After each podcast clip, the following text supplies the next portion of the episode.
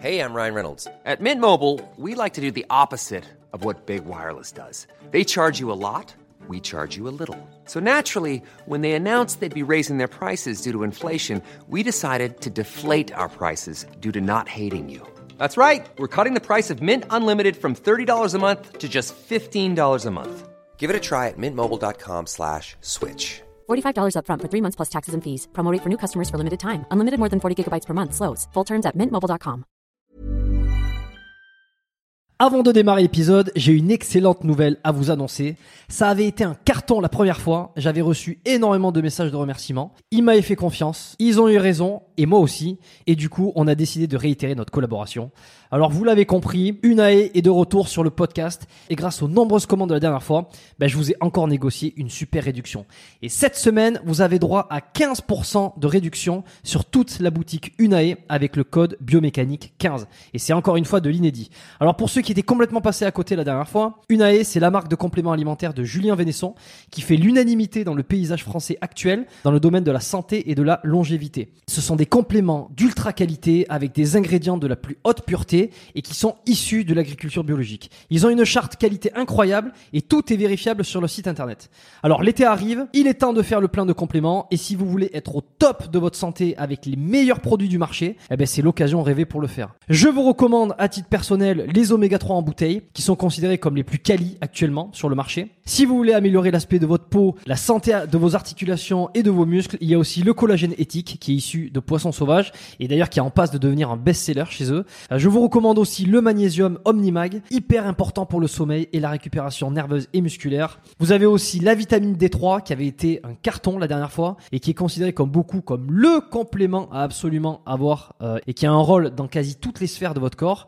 Et puis ils ont aussi plein de nouveautés. Il y a le multivitamine spécial ménopause, il y a le sommeil serein qui est une version améliorée de la mélatonine pour ceux qui ont du mal à bien dormir. Il y a aussi, euh, alors je les ai pas encore testés, mais ça a l'air d'être du lourd. C'est le biotique immunité et le biotique digestion pour booster votre système immunitaire et votre microbiote. Enfin bref, vous allez sur la boutique, vous regardez ce qu'ils proposent, vous vous régalez. C'est sur unae.fr, unae.fr. La dernière fois, vous avez été des centaines à passer commande. Vous avez créé des ruptures de stock sur certains produits. Alors cette fois, bah, traînez pas. Et en plus, je vous rappelle que vous avez 15% de réduction avec le code biomécanique 15.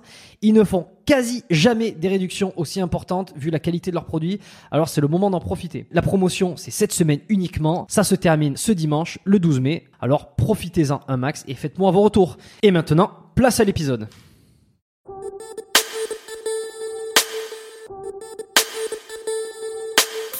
Bienvenue à tous dans le podcast Biomécanique, le podcast qui vous aide à améliorer vos entraînements sportifs, à comprendre vos douleurs, à diminuer vos blessures et qui vous permet de découvrir aussi les secrets des sportifs, des athlètes et des spécialistes de leur domaine. On y parle d'entraînement, on y parle de performance, de blessures, de thérapie et tout ce qui touche de près ou de loin à la santé avec des invités exceptionnels à chaque épisode. Je m'appelle Jérôme Cazerolle, je suis ostéopathe à Montréal et j'accueille dans cet épisode Emmanuel Ayash et on va discuter de comment préserver sa santé d'une manière un peu différente de d'habitude puisqu'il s'agit de préserver son intégrité physique. Car Emmanuel est un spécialiste des sports de combat, de self-défense et plus particulièrement de Krav Maga. Il pratique et enseigne cette discipline depuis des années, en France et à l'étranger. Il a rejoint à l'âge de 19 ans l'armée de défense israélienne, puis a formé des centaines de soldats aux techniques de combat au corps à corps.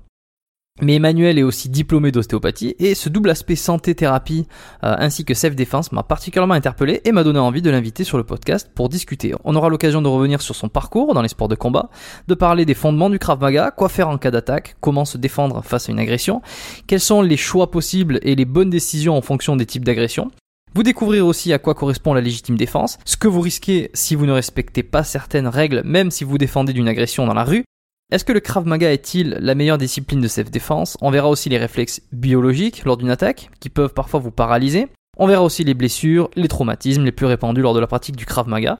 Si vous appréciez l'épisode, n'oubliez pas de le noter sur l'application Apple Podcast sur votre iPhone, c'est l'application de couleur violette. Vous pouvez me laisser un 5 étoiles et me donner votre avis soit sur l'épisode en question ou sur l'émission en général. Et enfin, pour les sportifs les plus motivés et euh, ceux qui veulent améliorer leur santé, recevoir mes astuces d'ostéo pour optimiser leur entraînement, pour diminuer leurs blessures, leurs douleurs, optimiser leur récupération, vous retrouverez en première ligne dans les notes euh, de l'épisode le lien directement vers la lettre biomécanique où vous pouvez vous inscrire. Sans plus attendre, voici ma conversation avec Emmanuel Ayash.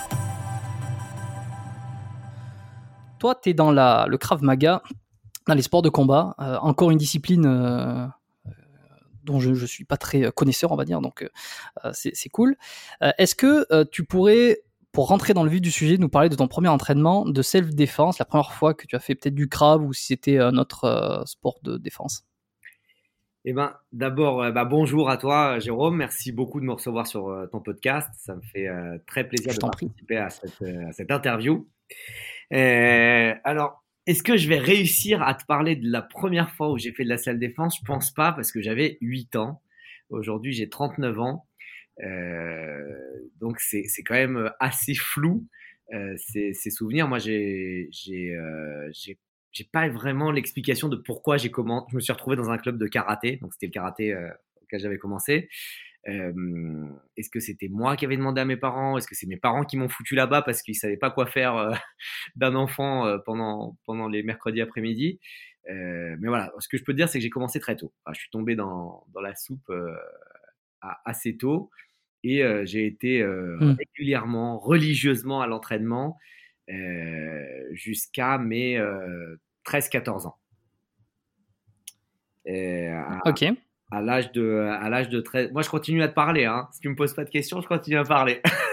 Vas-y ah, tu peux ah tu peux y aller euh, vas-y si si.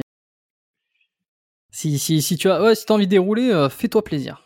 Et eh ben donc euh, à, l'âge de 13 14 ans j'ai subi une, une, agression de rue et en fait bah, j'ai été tétanisé j'ai été vraiment tétanisé tu vois ce qu'on mais la classique en fait ce bah, voilà, ce qu'on apprend en physio, euh, les, les, jambes qui bougent plus, la tétanie, euh, le cœur qui bat fort, plus rien qui sort euh, par la voix, l'effet tunnel. Donc, donc mmh. vraiment, j'ai pas su comment réagir. Et alors heureusement, moi, moi personnellement, bon, j'étais petit, j'avais 13 ans, ils m'ont pas touché. J'étais accompagné de deux adultes de 19 ans. C'est surtout eux qui ont pris des coups. Mais mon retour personnel, mon analyse personnelle le soir même, c'est mais c'est fou quoi t'as rien su faire alors que tu t'entraînes depuis 8 ans en sport de combat, quoi. Depuis l'âge de 8 ans. Et, euh, et, je me suis dit, mais mes héros, là, Bruce Lee, euh, Jackie Chan, Jean-Claude Van Damme, tout ça, mais comment c'est possible que, que ça marche pas, quoi, ce que j'ai appris?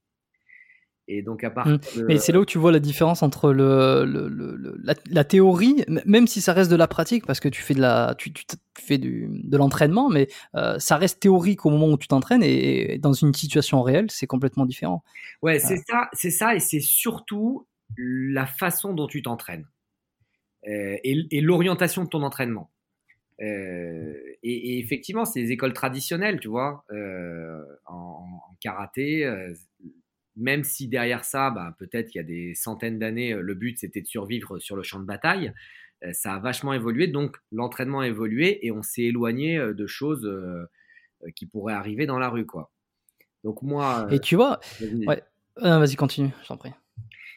donc moi, je, me suis retrouvé comme ça à me dire mais qu'est-ce que tu fais? Et, en fait face à, face à une situation comme ça un peu de, de, difficulté, soit tu tu te conduis comme une victime en te disant euh, bon bah voilà c'est la vie, euh, j'ai une tête à claque, je vais me faire agresser toute ma vie.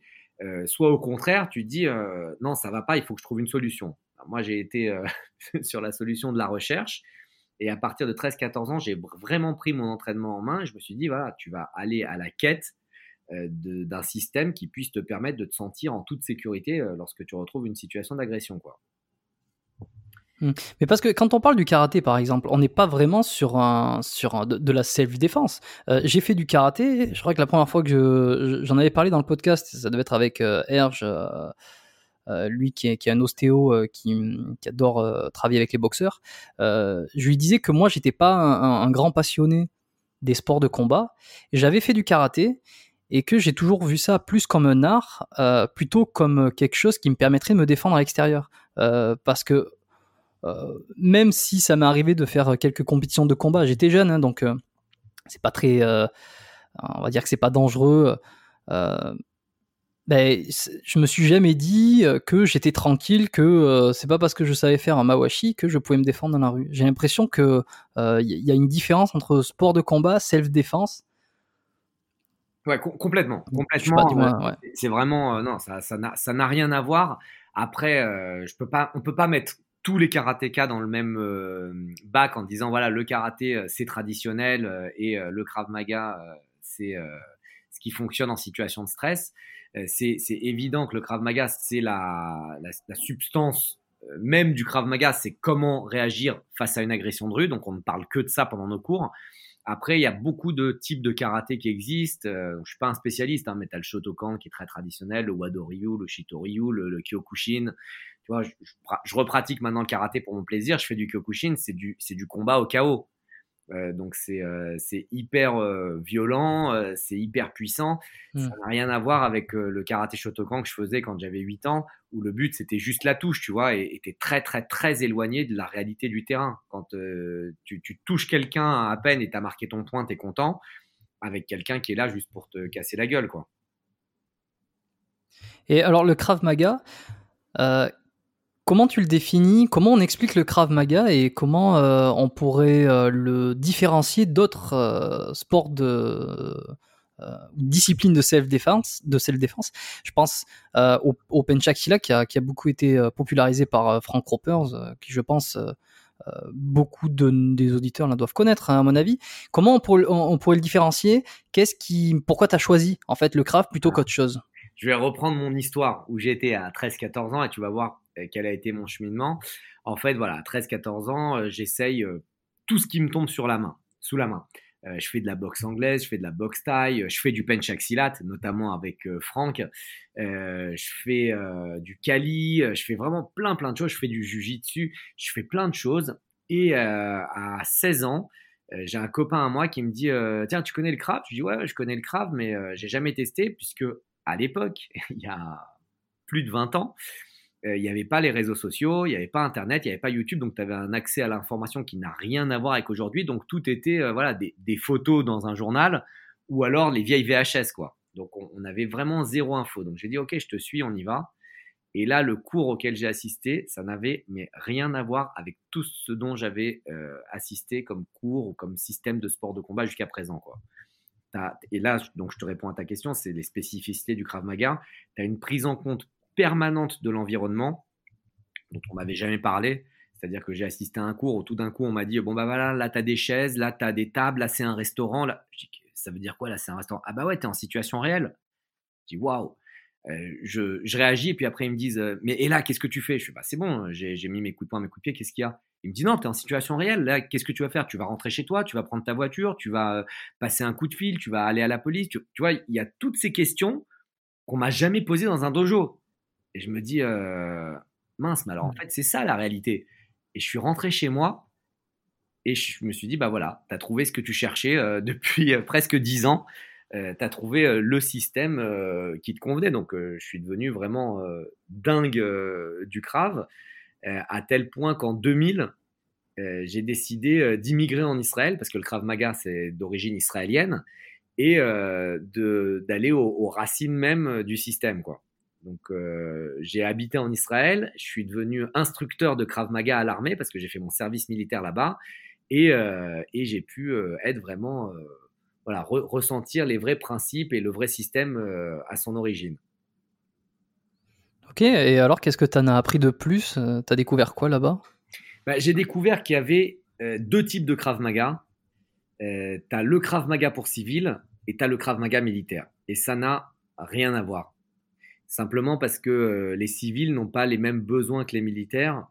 Euh, un, civil, c'est une forme euh, où il va faire ça en pratique loisir en général. Tu vois, des, moi, moi j'ai presque une cinquantaine de clubs en France que pour civils, tu vois. Euh, depuis, que je, suis rentré en France, euh, je donne plus aucun cours pour l'armée, plus aucun cours pour la police. Je me suis vraiment focalisé sur les civils. Donc, c'est vraiment une pratique loisir et un club, tu peux aller deux fois, trois fois, quatre fois par semaine t'entraîner. Euh, pour tout ce qui est militaire, force spéciale, service de protection rapprochée, etc., l'entraînement en Krav Maga, c'est plutôt hyper intensif, mais une fois par mois, une fois tous les deux mois, une fois tous les trois mois, tu vois, pour faire une piqûre de rappel. Et donc, leur format de cours, quand j'enseignais à l'armée, c'était, euh, on va dire, 80% du cours du développement de la combativité, du développement euh, de la détermination, du développement du courage, donc des qualités qui sont euh, essentielles pour un, pour un soldat ou pour un membre des forces spéciales. et que 20% de technique, tu vois, tu as, très très très peu de technique. Et, et chez les civils, c'est l'inverse. Tu as 20% de, travail de détermination parce qu'on ne va pas transformer un, un banquier ou un, ou un ostéopathe en bête de un tueur, quoi. voilà. Et on lui apprendra 80% de technique, on va lui apprendre à développer des aptitudes, à développer des coups de pied haut, tu vois, donc à travailler la flexibilité, à travailler euh, euh, la, la, la, motricité, à travailler la coordination, à travailler plein de choses comme ça. Ou un, ou un militaire, on s'en fout, tu vois, qu'un militaire sache taper dans la tête avec ses pieds, euh, on, s'en fout complètement. Par contre, un civil qui va faire mmh. une activité régulière, bah, on est presque dans le sport santé, tu vois. C'est bien s'il a des hanches flexibles, c'est bien s'il a, euh, euh, une certaine capacité à, d'étirement. Donc, donc, on va travailler plutôt là-dessus, quoi. Ok, ce que j'ai entendu euh, souvent dire sur le craft, c'est que c'était esthétiquement pas très joli, enfin entre guillemets, hein, que c'est on cherchait pas à faire des, des jolis coups, mais que c'était euh, vraiment pour aller droit au but, désarmer ou mettre, euh, se mettre hors de danger et, euh, comment on appelle enlever tout risque de l'adversaire, en fait, le mettre dans une situation où il ne, peut plus faire de mal. et en fait, c'était tablé énormément sur des réflexes. T'apprends à faire des à faire des mouvements automatisés en fonction de situation euh, et que tu répètes, tu répètes, tu répètes. Il faut aller vraiment droit au but et que t'es pas là pour faire un coup de pied circulaire qui va prendre une seconde de plus si tu peux directement lui euh, euh, lui crever un œil. J'exagère évidemment, mais tu, tu, vois l'idée un peu? Ouais, tout à fait, tout à fait. Tu as entièrement raison. la première règle du Krav Maga, c'est tout faire pour ne pas être blessé. Donc c'est pas tout faire pour combattre, c'est pas tout faire pour détruire, c'est pas tout faire pour être le meilleur, c'est pas tout mmh. faire pour être le vainqueur, c'est tout faire pour ne pas être blessé. Ça veut dire quoi? Ça veut dire que si tu viens me voir, tu me sors un couteau, tu me le mets sous la gorge et tu me dis file-moi ton, ton dernier iPhone, bah je te le file. Tu vois, je veux dire pourquoi est-ce que je vais essayer de combattre? Tu as un couteau, je te donne l'iPhone, tu le prends, tu t'en vas, voilà, le combat il est gagné, tu vois.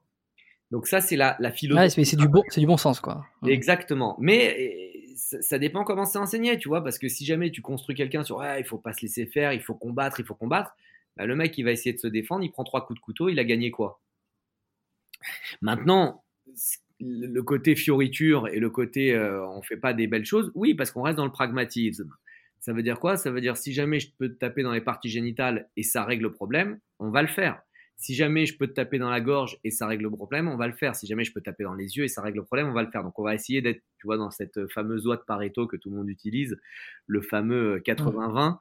Euh, euh, c'est quoi les 20% euh, de techniques qui vont me régler 80% des problèmes? Et, et, en ce sens, c'est pas très joli, effectivement. C'est vraiment pas très joli. T'as pas de coup de pied sauté, retourné. T'as pas de, de choses impressionnantes. Mais parce qu'on se concentre sur l'essentiel, sur ce qui peut te sauver la vie aujourd'hui et maintenant. Et on dit en Krav Maga mmh. qu'il y a zéro règle, zéro limite. Tu veux prendre une chaise, tu lui mets dans la tête, c'est autorisé. Tu veux prendre un objet qui est mmh. sur la table et tu l'utilises, c'est autorisé. Après, le seul cadre qu'on utilise, parce que tout le monde nous saute dessus quand on dit ça, bah, c'est le cadre de la légitime défense, c'est l'article. Ouais, non, mais c'est exactement euh, la chose qui me venait là. C'est euh, en quoi c'est légal euh, Est-ce que c'est coup pour coup? Comment c'est jugé ça les, les, trucs de, de de, de, je, je, me défends, euh, euh, jusqu'où on peut aller, tu vois, dans ce cas-là, bah, devant la loi.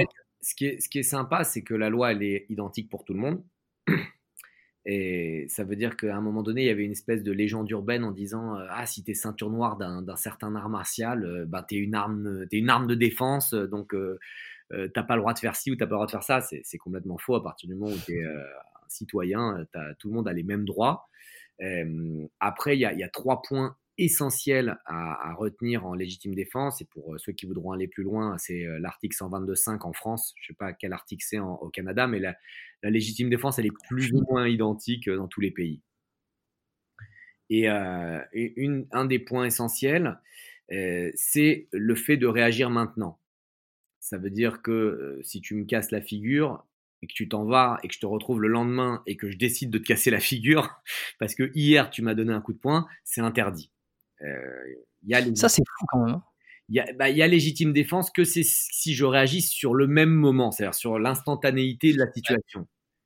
Et euh, c'est considéré comme de la vengeance ou, euh, de la justice soi-même.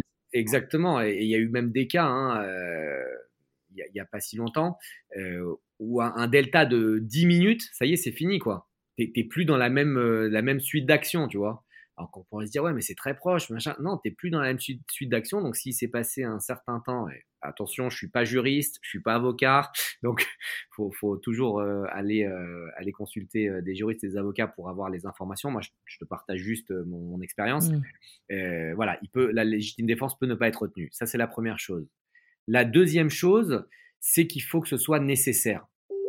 Et ça, c'est aussi hyper sensible euh, ce que ça veut dire nécessaire.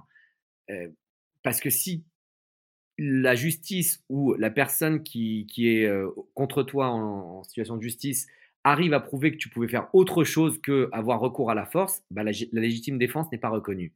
Typiquement, si en communiquant tu pouvais régler le problème, il n'y a pas légitime défense. Si en prenant la fuite tu pouvais résoudre le problème, et eh ben il n'y a pas légitime défense, etc., etc. C'est-à-dire que tu vois, il faut vraiment aller loin pour faire l'usage de la force, quoi. Mais moi, c'est ça que je trouve assez fou euh, au final, c'est que j'ai l'impression que euh, la loi euh, est plus. bon, je, ne veux pas remettre les choses en cause, c'est pas, j'ai pas de discours politique ou quoi, mais par rapport à ce que tu me décris, Attends, je pas énoncé ça donne une impression que la...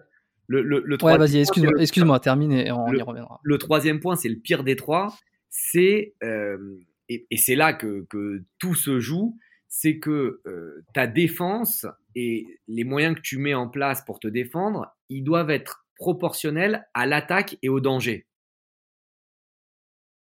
Et, c'est là que c'est très très compliqué parce qu'il y a des gens qui disent Ok, donc ça veut dire quoi? Je prends une claque, j'ai le droit de mettre une claque. Le mec, il a un couteau, j'ai le droit d'avoir un couteau. Le mec, il me tire au pistolet, tu vois, pour qu'on garde la notion de proportionnel. Mais ça doit être aussi proportionnel au danger. Ça veut dire que théoriquement, théoriquement, hein. encore une fois, je suis pas juriste, je suis pas avocat, ne m'envoyez pas une tonne de commentaires injurieux, mais théoriquement, euh, si tu m'étrangles, si tu es en train de m'étrangler, donc tu es avec tes mains, eh bien, moi, j'ai le droit d'aller utiliser une arme pour me défendre. Pourquoi? Parce que tu es en train de me tuer. Je sais pas si c'est euh, clair ce que je suis en train de dire, mais tu vois, pourtant, des mains, c'est pas pareil qu'une arme. Mais là, il y a euh, disproportion dans euh, la gravité de la situation. Dans la conséquence, peut-être. Exactement. Et, euh, bon, après, euh, tout ça, c'est jugé avec des avocats, avec des spécialistes. Et la légitime défense, c'est vraiment pourri, tu vois. C'est comme un, un, fil sur lequel tu marches, comme un funambule, et tu tombes très vite d'un côté ou de l'autre, quoi. Voilà, mais c'est ça que c'est ça que je pensais en fait. On a l'impression que tout est fait pour, enfin, que, que, la loi elle va être un peu plus calquée euh, pour celui qui attaque, en fait, que pour celui qui défend. On, dirait que c'est tu, te défends au dernier cas lorsque euh, euh, lorsqu'il y a plus de, comme tu disais, il y a plus de solution, il, il faut que ça soit proportionnel, etc., etc. En gros, c'est limite, tu prends un risque à te défendre, quoi, et t'en prends pas à attaquer. C'est, enfin, t'en prends pas. C'est tout à fait. Tout à fait. C'est évident. après, la façon dont moi j'enseigne le Krav Maga en France, euh, ça inclut entièrement cette réflexion euh, légale. Euh, et tu as d'autres systèmes de, de, de self-défense qui n'incluent pas ça. Et pour moi, c'est un danger. parce que au final, ce qui va t'arriver, c'est pas dans le c'est pas dans le cadre du dojo, c'est pas dans le cadre de la salle, c'est dans la rue. Et si dans ton apprentissage, on t'a pas éduquer en fonction des règles spécifiques à la légitime défense, bah, tu te mets en danger. Parce qu'effectivement, comme tu as dit, euh, la, légitime défense, bah, ouais, c'est, elle n'est pas de ton côté. Enfin, elle est, elle est, de ton côté quand ça se passe bien, mais si tu dépasses la ligne, ça peut très très mal se passer. Et effectivement, c'est une ligne très légère. quoi. Euh, tu peux, tu, mmh. quelqu'un peut te pousser, euh, toi tu réponds en mettant trois coups de poing, bah, peut-être que tu as dépassé la ligne, tu vois il t'a poussé. Est-ce que euh, c'est proportionnel par rapport au niveau de danger ce, que, ce qu'il t'a fait par rapport aux trois coups de poing que tu lui as mis dans la tête? Bah, ça, ça, donne lieu à des débats euh, assez importants euh, sur des avocats qui vont se, se, se mettre l'un contre l'autre. quoi. Et toi, pour avoir testé euh, de nombreux euh, sports de self-défense, donc tu m'as parlé beaucoup, tu m'as parlé du, du, du, Krav, du Penchak, euh, du Jiu-Jitsu et, d'autres. Tu considères aujourd'hui que le Krav c'est le plus efficace et le plus rapide pour apprendre à se défendre, à gérer une situation d'attaque au plus rapide plus rapidement? Ah, je vais, je vais parler de mon, de mon expérience personnelle. Euh, moi, je suis mauvais dans tous les sports, sauf dans les sports de combat. C'est-à-dire, tu me mets un ballon, tu me donnes une raquette, je suis vraiment pas bon. Mais voilà, les sports de combat, c'est mon truc. Donc, je suis vraiment un vrai passionné de sports de combat et j'aime, et j'aime profondément les sports, de combat. J'aime euh, les, qualités euh, que, que, ça développe. Euh, donc, j'en ai fait pas mal. Et en fait, à chaque fois que je suis parti dans un sport de combat autre que le Krav Maga, parce que pendant ma pratique du Krav Maga, je fais aussi d'autres choses, j'ai eu une phase d'excitation au début en disant waouh, c'est génial, des nouveaux mouvements moteurs, j'apprends plein, j'apprends plein de trucs, j'apprends plein de trucs. Et puis après quelques mois, je me dis non, mais ça, c'est pas efficace. Et ça, ça sert à rien. Parce qu'en fait, tu as, tes principes, tu vois. Moi, j'ai été euh, éduqué avec les principes du Krav Maga. Et je me dis, mais non, mais ça, c'est le chemin le plus long. Et ça, ça sert à rien. Et taper dans le ventre, c'est pas efficace. Et donc, dans ma tête, je me dis, mais en fait, tu es en train de perdre ton temps. Même si ça t'amuse ce que tu fais, tu sais très bien que ces techniques, elles fonctionnent pas, ou elles prennent du temps, ou elles euh, n'ont pas d'intérêt euh, parce que tu, connais bah, la différence entre les mouvements épicritiques et les mouvements euh, protopathiques. Donc c'est des mouvements fins et précis en situation de stress, boum, ça saute tout de suite. Au-dessus de 130, 140 pulsations minutes, minutes bah, tu n'as plus cette, clarté. Donc j'arrêtais et hop, je reprenais le Krav Maga à fond. Et je déviais un peu et hop, je reprenais le Krav Maga à fond. Donc, euh, donc au final, c'est juste mon expérience, c'est juste mes choix personnels. Après, peut-être quelqu'un va te dire euh, j'adore faire des katas en karaté parce que euh, ça me procure du bien-être, parce que je me sens bien, parce qu'après avoir fait des katas, je suis heureux. Tu vois, c'est l'essentiel, quoi. Est-ce que. Eh, je vois. Je vois, je vais peut-être faire un parallèle qui va parler, qui va être un peu plus commun au podcast. Jusqu'à présent, on a beaucoup parlé d'entraînement ici dans cette émission, et ça, me ferait penser à, par exemple, euh, faire un entraînement classique très efficace et de temps en temps tu vas aller chercher des mouvements un petit peu exotiques, tu vas aller chercher euh, euh, d'autres caractéristiques, un peu d'explosivité, un peu de congestion, etc. Mais si à un moment donné tu veux bâtir du muscle, par exemple, tu reviens toujours à la base, à savoir faire des exercices euh, polyarticulaires, avoir un programme qui est clair, qui est qui est euh, qui est hiérarchique, avec des objectifs clairs. Et c'est moi, moi c'est comme ça que je le vois parce que je l'ai beaucoup expérimenté dans des entraînements. dans le fait d'aller en salle de sport, d'aller au gym, j'ai adoré tester plusieurs mouvements et à un moment donné, c'est vrai que très souvent, je retombe au bout de quelques semaines ou quelques mois dans, dans, le, dans le classique. Euh, et comme tu le disais, voilà, je fais le parallèle avec ça sur, euh, sur le, ce, que, ce, que, tu dis, quoi. Le plus efficace pour s'en sortir, pour aller au plus rapide. Et puis, des fois, tu vas voir un petit peu ailleurs et puis tu en reviens à la base, quoi. Non, mais c'est exactement ça. Hein. Après, euh, voilà, c'est euh, définir ce qu'on veut vraiment, définir ce qui nous botte vraiment. Tu vois, je te parle un truc bête, un, désarmement au bâton, tu vois. enfin, un désarmement de bâton. en, en Cali, oui. Tu as des dizaines, et des, le Kali, c'est un art martial euh, philippin, tu as des dizaines de méthodes de désarmement de bâton, tu vois. Euh, et donc, c'est un art à quoi. Attends, je sais pas si tu m'entends bien, ça saute un peu. Tu m'entends? Je, t'entends bien, effectivement, euh, ça saute, je pense qu'il y a un tout petit décalage, mais euh, je disais, le, le, Kali, pour le coup, c'est quoi? C'est un, art qui est, qui est concentré autour du désarmage, c'est ça?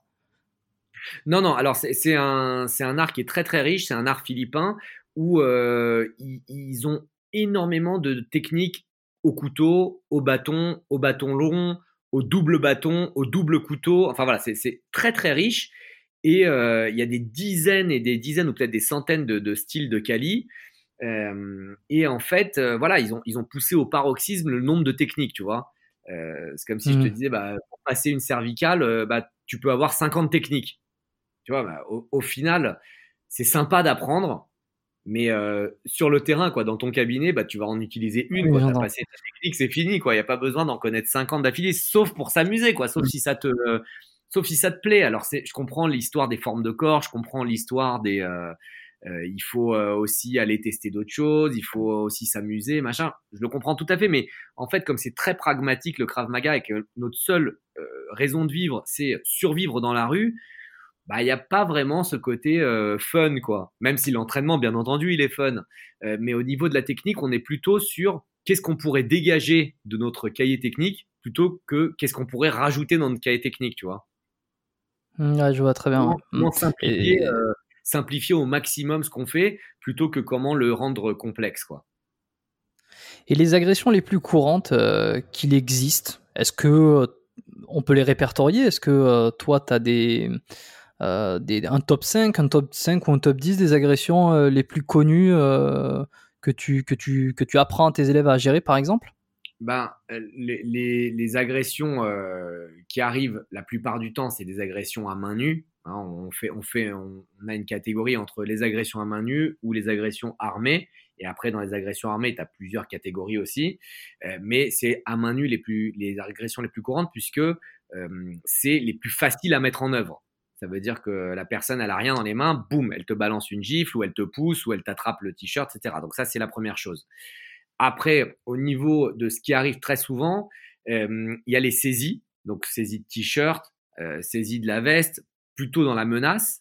Il y a les poussées, quelqu'un qui va te pousser avec, avec ses mains et puis après, il y a ce qu'on appelle la patate de forain. Tu sais, c'est le, grand coup euh, qui vient bien de loin et euh, où la personne, elle maximise son, énergie et elle va essayer de t'arracher la tête avec une frappe, quoi.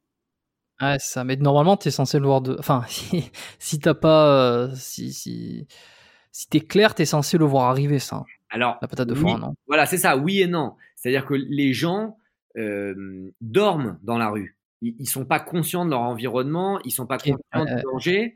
Et, euh, et, il reste souvent, tu vois, avec les mains vers le bas, à, à, à, être un peu comme une victime à écouter. Et donc, même si la personne en face, tu le vois prendre de l'élan et envoyer la frappe, si tes mains elles sont en bas, c'est très très dur de réagir. Euh, il, faut. Euh... Oui, non, mais je, je, te, je, te, ouais, et je renvoie, euh, je renvoie les auditeurs à, l'une des vidéos que tu avais fait justement sur ça, sur la patate de forain. J'avais regardé, ouais, ouais. tu analysé une vidéo, euh, une vidéo de surveillance de quelqu'un qui prend ce type de coup de poing effectivement, tu vois, je, je fais un petit rétro-pédalage pour dire, ah ben non, en fait, c'est sûr que que tu la vois pas tant venir que ça, quoi. Ouais, mais tu la vois pas venir simplement parce que tu penses pas que ça va t'arriver, quoi. Et que mmh, tout à fait. Il, il, il, prépare son attaque, il tire son poids en arrière, il déporte son poids. Donc effectivement, tu as une lecture, hein. tu as une lecture euh, de, la, de, la, statique euh, vertébrale qui est, qui est, évidente quand tu le sais, mais ça va tellement vite dans la réalité. Et, euh, et toi, le temps que tu lèves tes mains pour te protéger, c'est fini, quoi. Donc ouais, c'est un des, un, des, un des conseils que je donne en premier à mes élèves. Euh, dès qu'il y a une situation d'agression, ça veut dire que le ton monte, la personne sort de voiture, la personne elle se rapproche de toi, etc. Je parle un de la distance, conserver sa distance, et deux, lever les mains. Alors pas lever les mains en garde, hein, mais lever les mains pour qu'il y ait une barrière entre euh, toi et la personne qui est en face, quoi, pour que ce soit plus compliqué pour lui euh, d'organiser euh, une offensive. Ouais, et, et peut-être pour raccourcir aussi, euh, toi, ton, la, la, distance entre tes mains et lui, si jamais tu dois bloquer, intervenir ou, ou, quoi. Exact, à 100%. À 100%, euh, ça va être beaucoup plus rapide pour toi d'aller chercher son visage ou ça, ça, va être beaucoup plus rapide pour toi de, de, de te protéger. Quoi. Ça, Donc ça, c'est vraiment les premiers conseils. Euh, lors d'une attaque, c'est garder la distance et lever légèrement les mains pour, pour être prêt à... Lever légèrement les mains et utiliser les yeux à 100%. Ça veut dire quoi? C'est-à-dire, je regarde ce qu'il y a dans les mains de l'agresseur. Ça, c'est un, parce que euh, souvent, euh, l'agresseur peut avoir une arme et on l'a pas vu. Alors, c'est soit une arme, ça veut dire un couteau, donc là, c'est évident, mais ça peut être aussi euh, une bouteille de bière, tu vois. Et si tu l'as pas vu, prendre une bouteille de bière en pleine tête, c'est pas bon, quoi. Donc, si tu vois qu'il a une bouteille, bah, il y a encore des, des, des actions à mener. donc, utiliser les yeux et utiliser les yeux aussi pour regarder l'environnement parce que parfois, c'est pas la personne qui est en train euh, de déclencher l'agression verbale qui va t'agresser. C'était le copain qui est juste à sa gauche ou juste à sa droite, mais toi tu l'as pas du tout dans ton dans ton scope parce que encore une fois l'effet tunnel euh, c'est que ton champ de vision se rétrécit sous stress, ok? Euh, mm. et, et, si non seulement ton champ de vision se rétrécit, mais en plus toi tu fixes l'agresseur, bah tu vois pas ce qui se passe autour quoi. Et donc, tu vois pas le mec qui va t'envoyer la fameuse patate de forain, mais qui était juste à ta gauche. Euh, et, tout ça, ça s'apprend à l'entraînement, ça se gère, il y a une façon de se déplacer, il y a une façon de se positionner, il y a une façon de communiquer. Et bon, pour revenir à fameuse différence, même avec les autres systèmes de self-défense, hein, tu vois, euh, le Penchak euh, qui, a une grosse partie self, ou le Kali qui, parle un peu de self, ou, même la self pure, moi, j'ai jamais entendu ça dans, dans, des cours de self, quoi. Donc, je, trouve, je trouve vraiment qu'il y a un aspect hyper global, hyper général euh, dans le Krav Maga et surtout dans la façon dont nous on traite le Krav Maga dans mon organisation. Et alors, est-ce que toutes les agressions qui commencent verbales, qui ont l'air d'être des agressions, est-ce que se terminent forcément par une agression physique? Est-ce que, je sais pas, il y a des statistiques par rapport à ça? Parce que j'ai l'impression qu'il y a beaucoup, on mime, on mime d'être plus dominant. Enfin, les agresseurs miment être plus dominants. Ils essayent de faire peur. Ils essayent de, de décourager ou de d'impressionner euh, l'adversaire. Euh, J'imagine que dans tout ce lot-là, il y en a quand même beaucoup qui, euh, qui feintent et ça se termine pas forcément en agression si tu arrives à avoir le bon comportement euh, non verbal et peut-être d'attitude par rapport à celui qui, qui veut essayer de t'impressionner. Alors ça, pour répondre à cette question, il faut comprendre la différence entre les, types, les différents types de violence. Et pour schématiser, globalement, tu as deux types de violence tu as ce qu'on appelle la violence euh, sociale et ce qu'on appelle la violence asociale. Et euh, la violence asociale, c'est euh, la violence où l'agresseur te considère comme une ressource, soit parce qu'il il te considère comme son porte-monnaie, soit parce qu'il te considère comme une ressource pour son plaisir, soit qu'il te considère comme une ressource donc pour, son, pour ton plaisir, on parle de, de prédateurs sexuels ou ce genre de choses. Euh, soit qu'il oui, une ressource pour faire passer son message. Là, par exemple, je parle de terrorisme, tu vois. Euh, quand, quand, un terroriste te, te regarde, toi, tu es en train de manger dans ton restaurant, euh, le terroriste te voit comme une ressource. Ça veut dire que tu es un morceau de viande sur lequel il va tirer pour faire passer son message politique, tu vois. Donc, donc tout ça, c'est de la violence asociale. Ça veut dire que tu es face à un prédateur, et c'est comme, euh, je sais pas. Euh, il y a un but, quoi. Il y a un objectif clair. Ouais, un, un, un prédateur qui va courir, derrière, qui va courir derrière un, un lapin. Euh, le lapin, il a beau lui dire pendant une heure, écoute, regarde, viens, on va s'asseoir, on va boire un verre, viens, on va communiquer. essayer de raisonner, ouais, ça marche. C'est mort, quoi, puisque l'autre, il n'a pas de connexion hein, sur ça.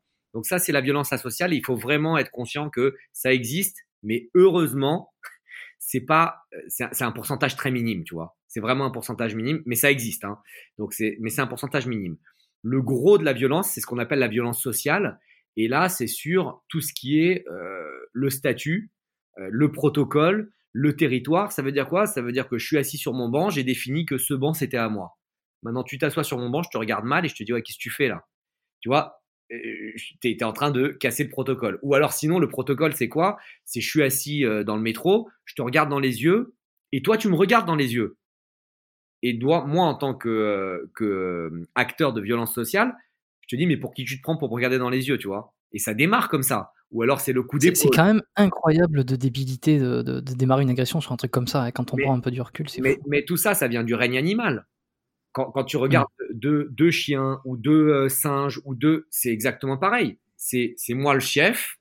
T'as pas, pas à rentrer dans ce, dans ce terrain-là sans baisser la tête. Parce que c'est moi le chef. Tu vois, c'est exactement pareil. Et, en fait, en général, la violence sociale, elle va pas très loin. Tu vois, c'est rare qu'en violence sociale, le mec aille jusqu'au meurtre. C'est rare qu'en violence sociale, le mec sorte un couteau et, balance euh, cinq ou six coups de couteau. C'est terrible ce que je vais dire, mais la plupart du temps, c'est une gifle, c'est un ou deux coups de poing, c'est euh, de, l'humiliation, c'est je te crache dessus, c'est ce genre de choses. Mais le seul but, c'est vraiment de montrer que c'est l'animal dominant. Et ça, c'est d'établir une hiérarchie entre les deux personnes, quoi. C'est ça le but. C'est pas de, de, nuire euh, à l'adversaire, c'est la hiérarchie. Exactement. Et, et, la plupart du temps, ce genre de violence, si on arrive à l'identifier et à ne pas rentrer dans le rituel de violence, parce qu'on va voir, euh, si tu veux qu'on en parle, que c'est un vrai rituel, et eh ben ça, tu peux le désamorcer. Et il y a des vraies stratégies de euh, pour, pour, ne pas rentrer dans, dans, le, dans le cycle, quoi. Ouais, bah, je, suis, euh, je, suis, je suis très curieux euh, pour le coup. Ça, ça, serait quoi les grandes lignes, les grandes attitudes à adopter? Est-ce qu'il faut de suite désamorcer? Il faut il faut, il faut être euh, bienveillant ou pas? Comment on se démerde là? Bah, Tu as, plusieurs, euh, plusieurs stratégies euh, qui, qui, peuvent, qui peuvent être, être utilisées. J'ai fait le mois dernier un cours entier sur ça, un cours en ligne sur ça qui s'appelle Communiquer sous, sous stress.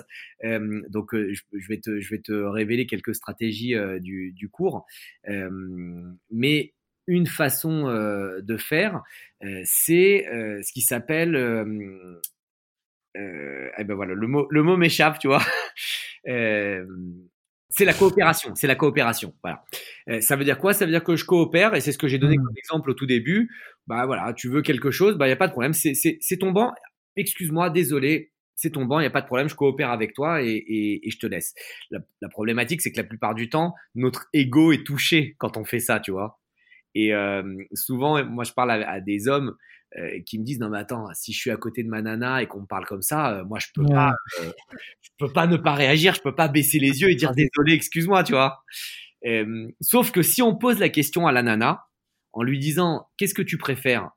Que ton mec il, il aille se, se taper sur la gueule avec- dans un sens ou dans l'autre. hein, je donne l'exemple de la nana parce que je suis un homme et, et que j'ai une copine, mais ça peut être aussi la fille qui part au quart de tour. Mais tu, tu, tu préfères que ton homme il aille combattre, ils finissent la soirée ensemble, vous alliez au poste de police, euh, il y a une main, il y a une main courante qui soit déployée, etc., etc. Ou tu préfères que ton mec il sache mettre les limites, il te mette en protection, il s'excuse et il fasse bien attention à la situation, qu'elle devienne pas, euh, qu'elle s'empire pas, tu vois. Bah, 90% Mm. du temps, euh, la fille, elle va dire euh, ah bah non, moi je préfère que mon mec il soit intelligent, quoi. Bien sûr.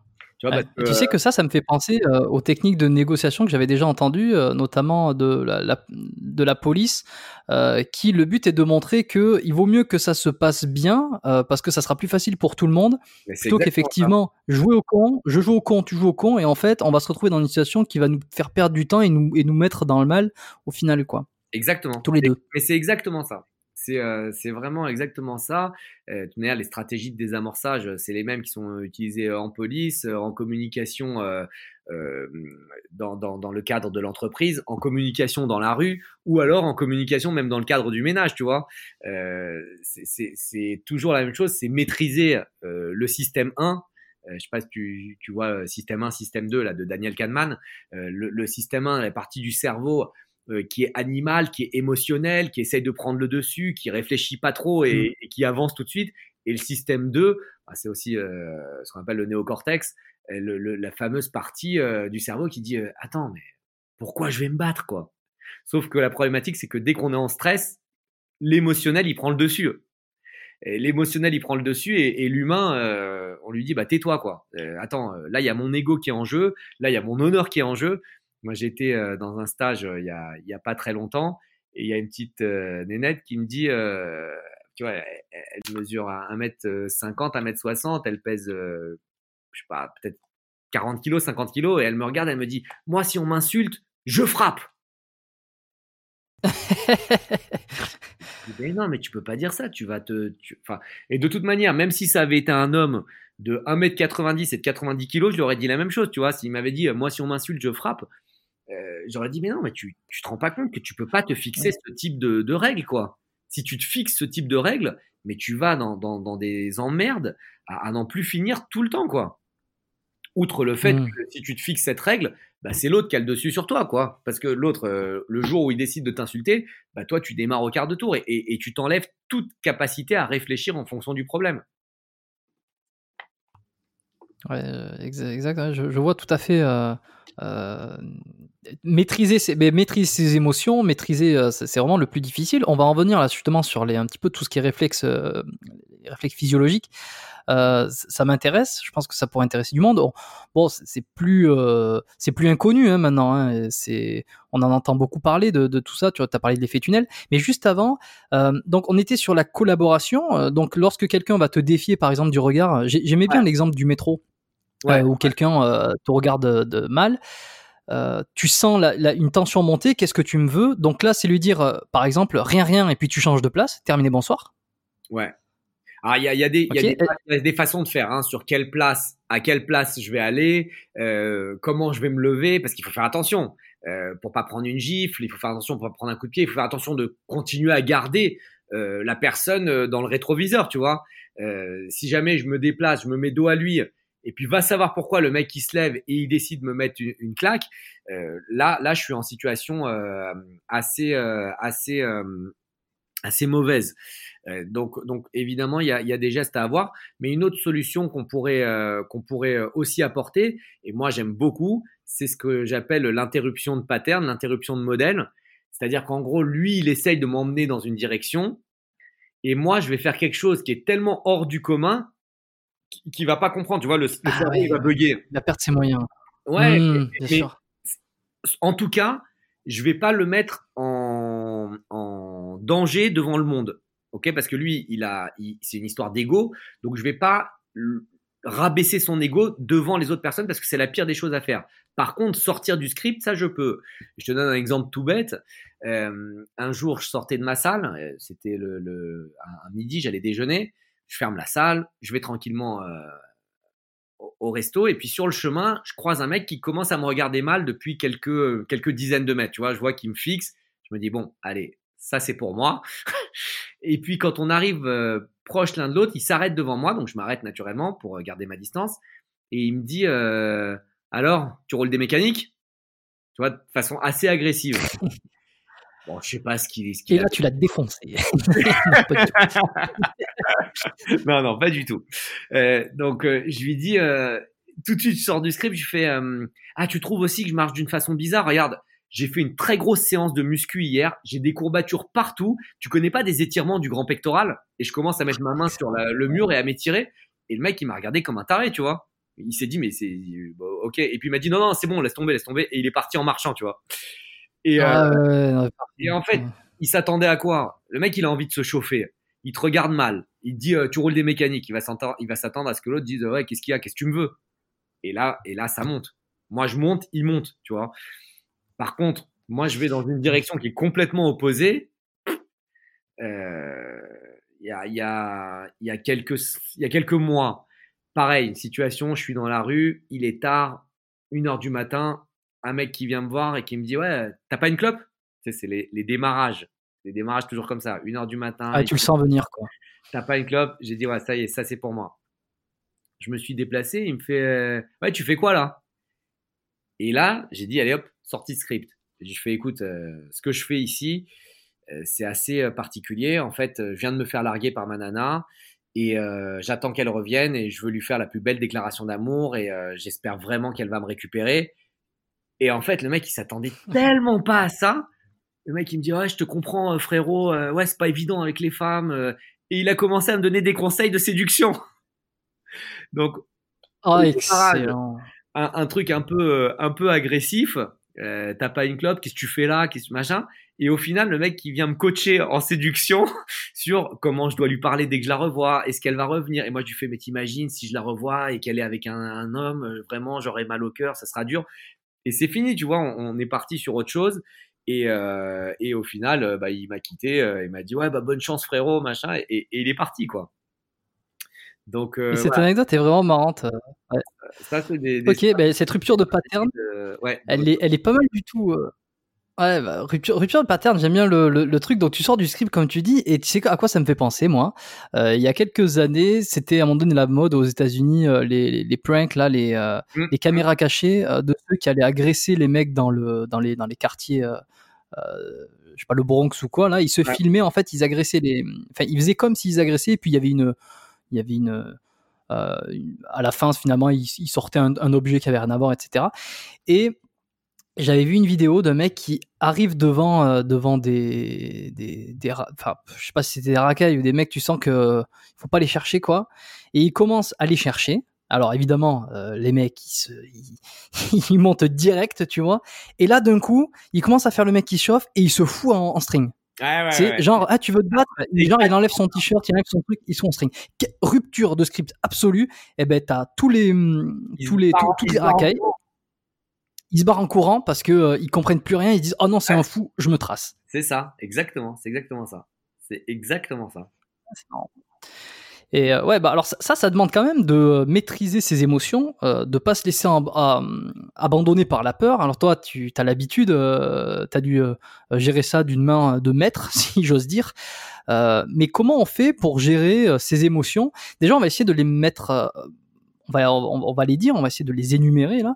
Euh, tout ce qui est réflexe euh, physiologique de la survie. Donc tu parlais de la vue qui se rétrécit. Est-ce que euh, le cœur qui, qui s'accélère, etc. Est-ce qu'il y a d'autres choses qui sont euh, euh, qui sont qui sont connues euh, qu'on pourrait euh, détailler accélération du rythme cardiaque, euh, accélération du rythme, du rythme respiratoire. Tu vas, tu vas commencer à respirer euh, beaucoup plus vite. Euh, tu peux avoir les mains moites, tu peux avoir les jambes tremblantes aussi. Euh, tu peux avoir la bouche qui devient sèche.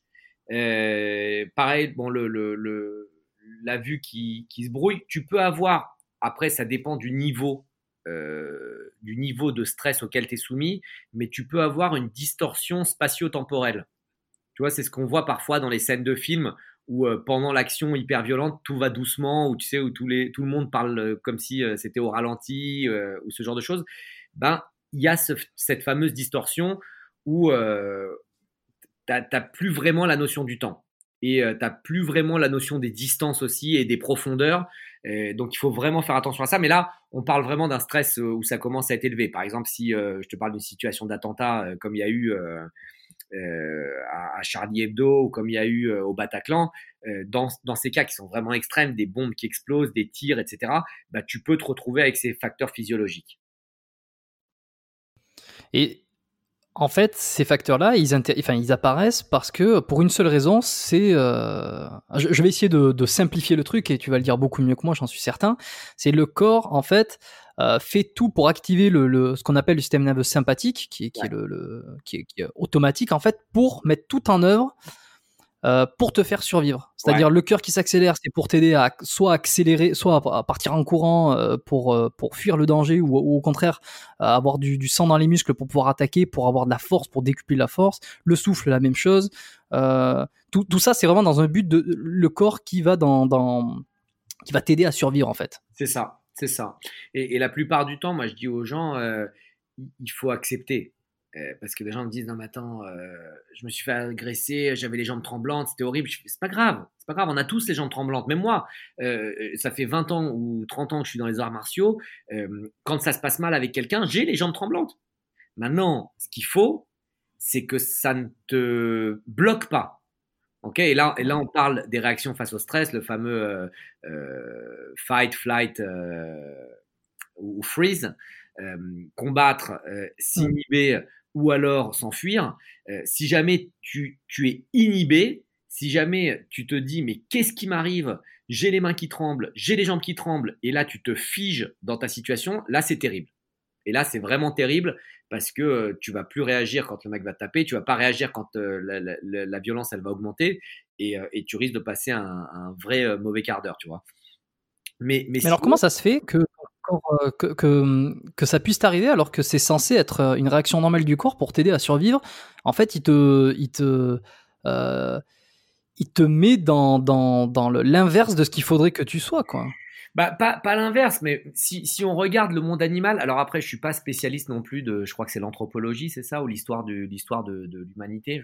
J'ai peut-être dit une connerie là, mais en gros, je suis pas spécialiste euh, de, ça, mais je vais te dire ce que ce qu'on m'a dit. Et peut-être que toi, tu as eu, eu des infos dessus.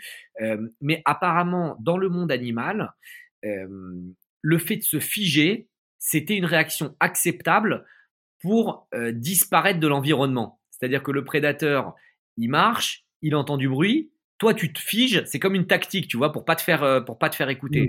Donc a priori, le fait de se figer, ça, viendrait de là. La seule problématique, c'est que bah, si on se fige alors qu'on est en situation d'agression et qu'on est devant le mec, euh, tu vois, on, on, disparaît pas quoi. Donc encore dans le monde animal, je peux le comprendre de, faire le minimum de bruit parce que si je fais du bruit, euh, je vais me faire, je vais me faire repérer. Mais voilà, donc ça pourrait venir de là. Euh, le, fait de se figer, mais c'est vraiment très très très problématique. Après, ça peut être aussi dû à un manque d'entraînement. Et, euh, là, on repart sur les, systèmes d'entraînement et comment dans la salle euh, bloquer, enfin pas bloquer, mais empêcher ou minimiser l'inhibition pour toujours donner aux pratiquants le fait de prendre des décisions. Et encore une fois, les, les deux meilleures décisions, c'est combat ou fuit, mais fais quelque chose, tu vois la fuite, encore, encore une fois, c'est génial. quoi. Le but, c'est de, de, sauver sa vie. Donc, euh, tu as, envie de prendre la fuite, et ben voilà, mets un coup de poing et barre-toi en courant. Tu veux combattre? Ok, réfléchis juste si tu es euh, dans le cadre de la légitime défense. réfléchis juste si c'est intelligent de combattre, parce que 4 contre 1, c'est pas, pas très intelligent de décider d'aller combattre. réfléchis juste si c'est intelligent d'aller combattre parce qu'il y a ta femme, parce qu'il euh, il y a ton mari, parce qu'il y a tes enfants. Euh, mais tu vois, voilà, c'est ce genre de décision qu'il faut prendre. Mais, mais la pire des pires, c'est de rien faire, quoi. Tu restes là, euh, tu es comme un agneau qu'on envoie à l'abattoir et, c'est fini, quoi. Mais, mais c'est des réactions qui arrivent souvent, hein, tu sais.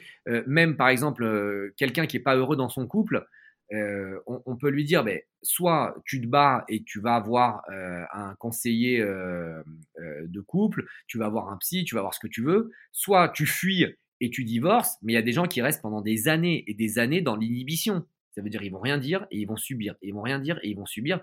Et il y, a certaines recherches qui montrent que c'est le système de fonctionnement du développement des cancers, quoi. Ça veut dire de, de, de ne rien faire dans une situation où on te met du stress tout le temps.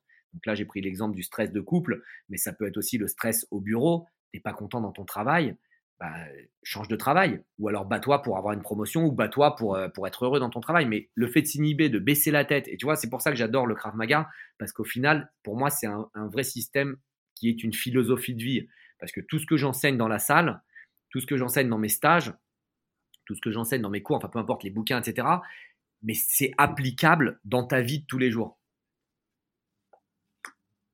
Et tu as, justement aussi une compétence euh, de, de, condition, euh, de, conditionnement physique, d'entraînement au-delà de l'entraînement euh, en self-défense. tu as aussi une, une, compétence sur l'entraînement tout court, en fait. J'ai mal vu ou. Alors, je m'exprime très mal peut-être. J'essaye de voir, de voir de quoi tu parles. J'essaie de voir de quoi tu parles. Tu veux dire un diplôme, une formation physique, Ouais. ouais, ouais, formation de coach ou euh, conditionnement physique, parce que il y a plusieurs appellations. Hein. Alors, en, fait, bon, je vais, je vais reparler du Krav Maga. Le Krav Maga, c'est quatre piliers. Et, et, pour moi, toute bonne self-défense ou tout bon système de combat devrait avoir ces quatre piliers. Et les quatre piliers, c'est quoi? C'est la technique. Ça veut dire que la technique, elle doit être bonne. Tu dois savoir donner des bons coups de poing, des bons coups de pied, etc., etc. La tactique, c'est tout ce que je t'ai dit que j'avais découvert avec le Krav Maga. Ça veut dire comment se positionner dans la rue, comment communiquer avec euh, quelqu'un, comment s'habiller, comment utiliser l'environnement, tout ça. La troisième stratégie, le troisième pilier, c'est le mental. Ça veut dire qu'il faut développer un mental de guerrier, il faut développer des compétences mentales pour pouvoir aller vers l'avant. Et le dernier, c'est le physique. Et le physique, c'est il faut avoir une bonne caisse. Parce que si jamais je me fais agresser, comme on vient de dire, tu as tous les facteurs physiologiques. Donc si par défaut, euh, j'ai euh, pas l'habitude de travailler sous stress, j'ai pas l'habitude de travailler avec mon, mon cardio qui bat à 140, 150, ça va pas le faire. Et comme moi, je suis un, étudiant permanent, euh, j'ai essayé d'aller me former sur tout ce qui peut m'aider sur ces quatre piliers. Et une des grosses formations que j'ai faites, bah, c'est l'ostéopathie. C'est un peu extrême euh, d'avoir fait cinq ans d'études à temps plein euh, pour avoir ces formations, mais, mais le déclencheur de l'ostéopathie, euh, c'était je veux comprendre l'anatomie humaine, je veux comprendre la biomécanique, je veux comprendre la physiologie, je veux comprendre les pathologies euh, pour pouvoir aider encore plus mes pratiquants de Krav Maga à, se défendre, tu vois. Donc euh, j'ai fait aussi une formation qui s'appelle Grande Force Méthode. C'est une formation sur toute la mobilité articulaire, le renforcement musculaire et, tout ce qui est lié au, au corps, mais à poids de corps. Ça veut dire sans, aucune, sans aucun matériel supplémentaire. Et ça, j'ai fait ça aussi pour améliorer mes compétences euh, physiques en tant qu'enseignant, en tant que euh, responsable d'organisation en France, tu vois. Euh, j'ai fait des formations sur les kettlebells. Je sais pas si tu as entendu parler des kettlebells. Ah bah oui, oui, j'ai entendu parler des kettlebells. J'ai enregistré il y a quelques jours un épisode entier sur les kettlebells avec Julien Volant qui, est, qui va sortir, qui est, qui est l'épisode juste avant celui-ci. Ouais. Euh, qui là n'est pas encore sorti. On, en parle, mais oui, on a fait on a fait une bonne heure et demie, euh, une heure, une heure vingt sur les sur les kettlebells. Donc maintenant je suis euh, je suis au fait. Je remercie Julien. donc ouais, je, les, kettlebells, c'est juste fantastique. alors pas forcément les, les mouvements grind, c'est-à-dire les mouvements où on pousse, on tire, parce que là on peut se dire oui bon c'est comme une comme une altère, mais tous les mouvements balistiques, euh, le snatch, euh, le swing, etc. C'est génial pour le combattant, tu vois. Donc euh, moi j'ai été me former sur les kettlebells, j'ai écrit, enfin traduit un livre, le livre de référence sur les kettlebells en, français. Tu vois, j'ai vachement avancé. Je, me considère vraiment comme un étudiant permanent. Comment ça s'appelle? Ça s'appelle Découvrez. Attends mince. En anglais c'est Hunter the Kettlebell de Pavel Tsatsouline et en français je crois que j'ai traduit Découvrez les kettlebells ou quelque chose comme ça c'est terrible de pas connaître le nom des livres qu'on sort. Euh, Point de vue commercial. Ouais, alors.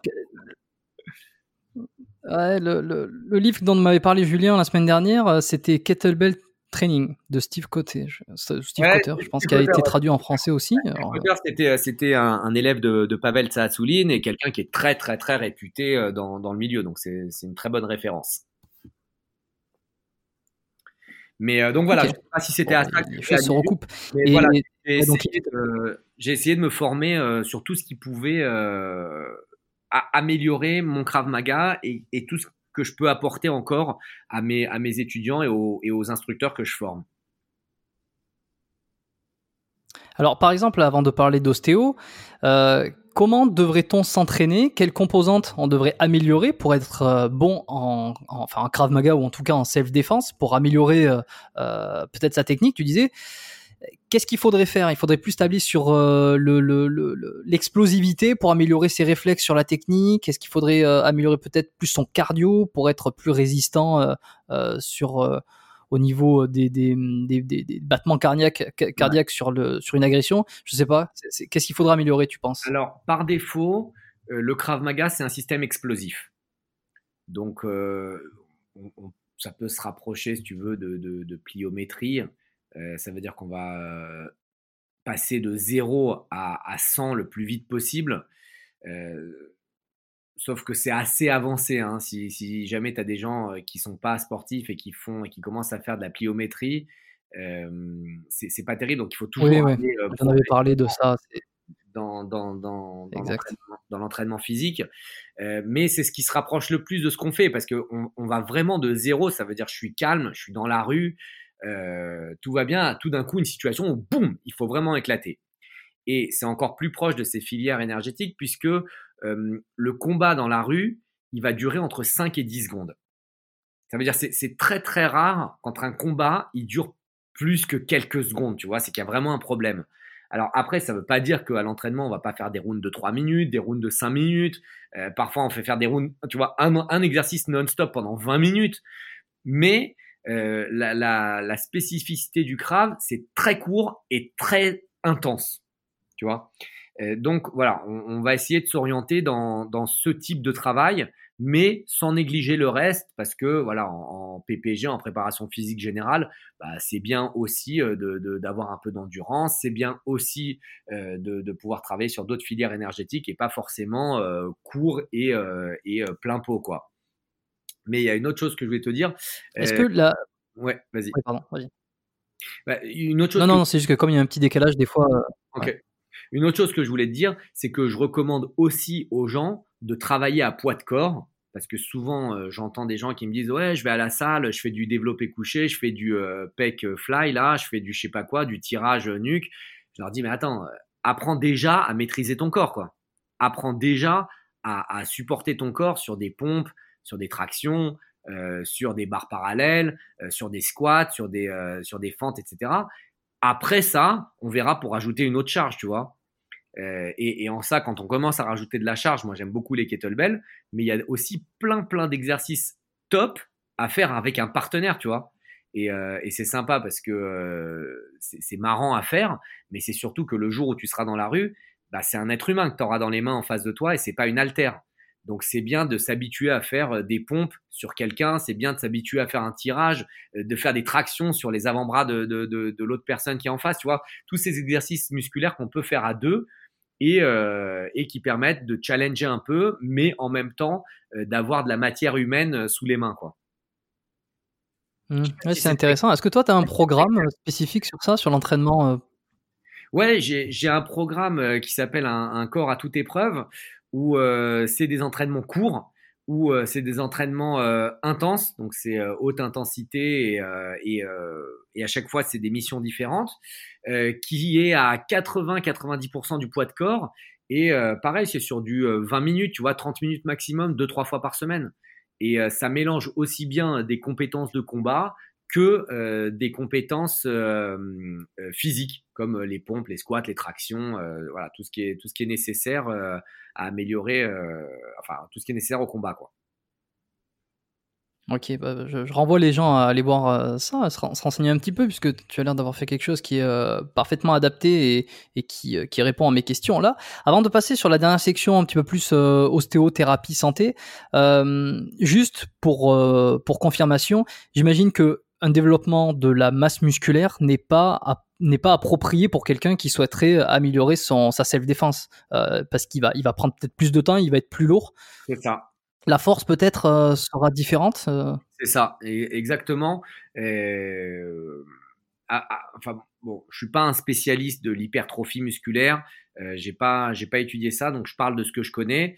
Euh, ce qui est important, mmh. c'est de garder la vitesse.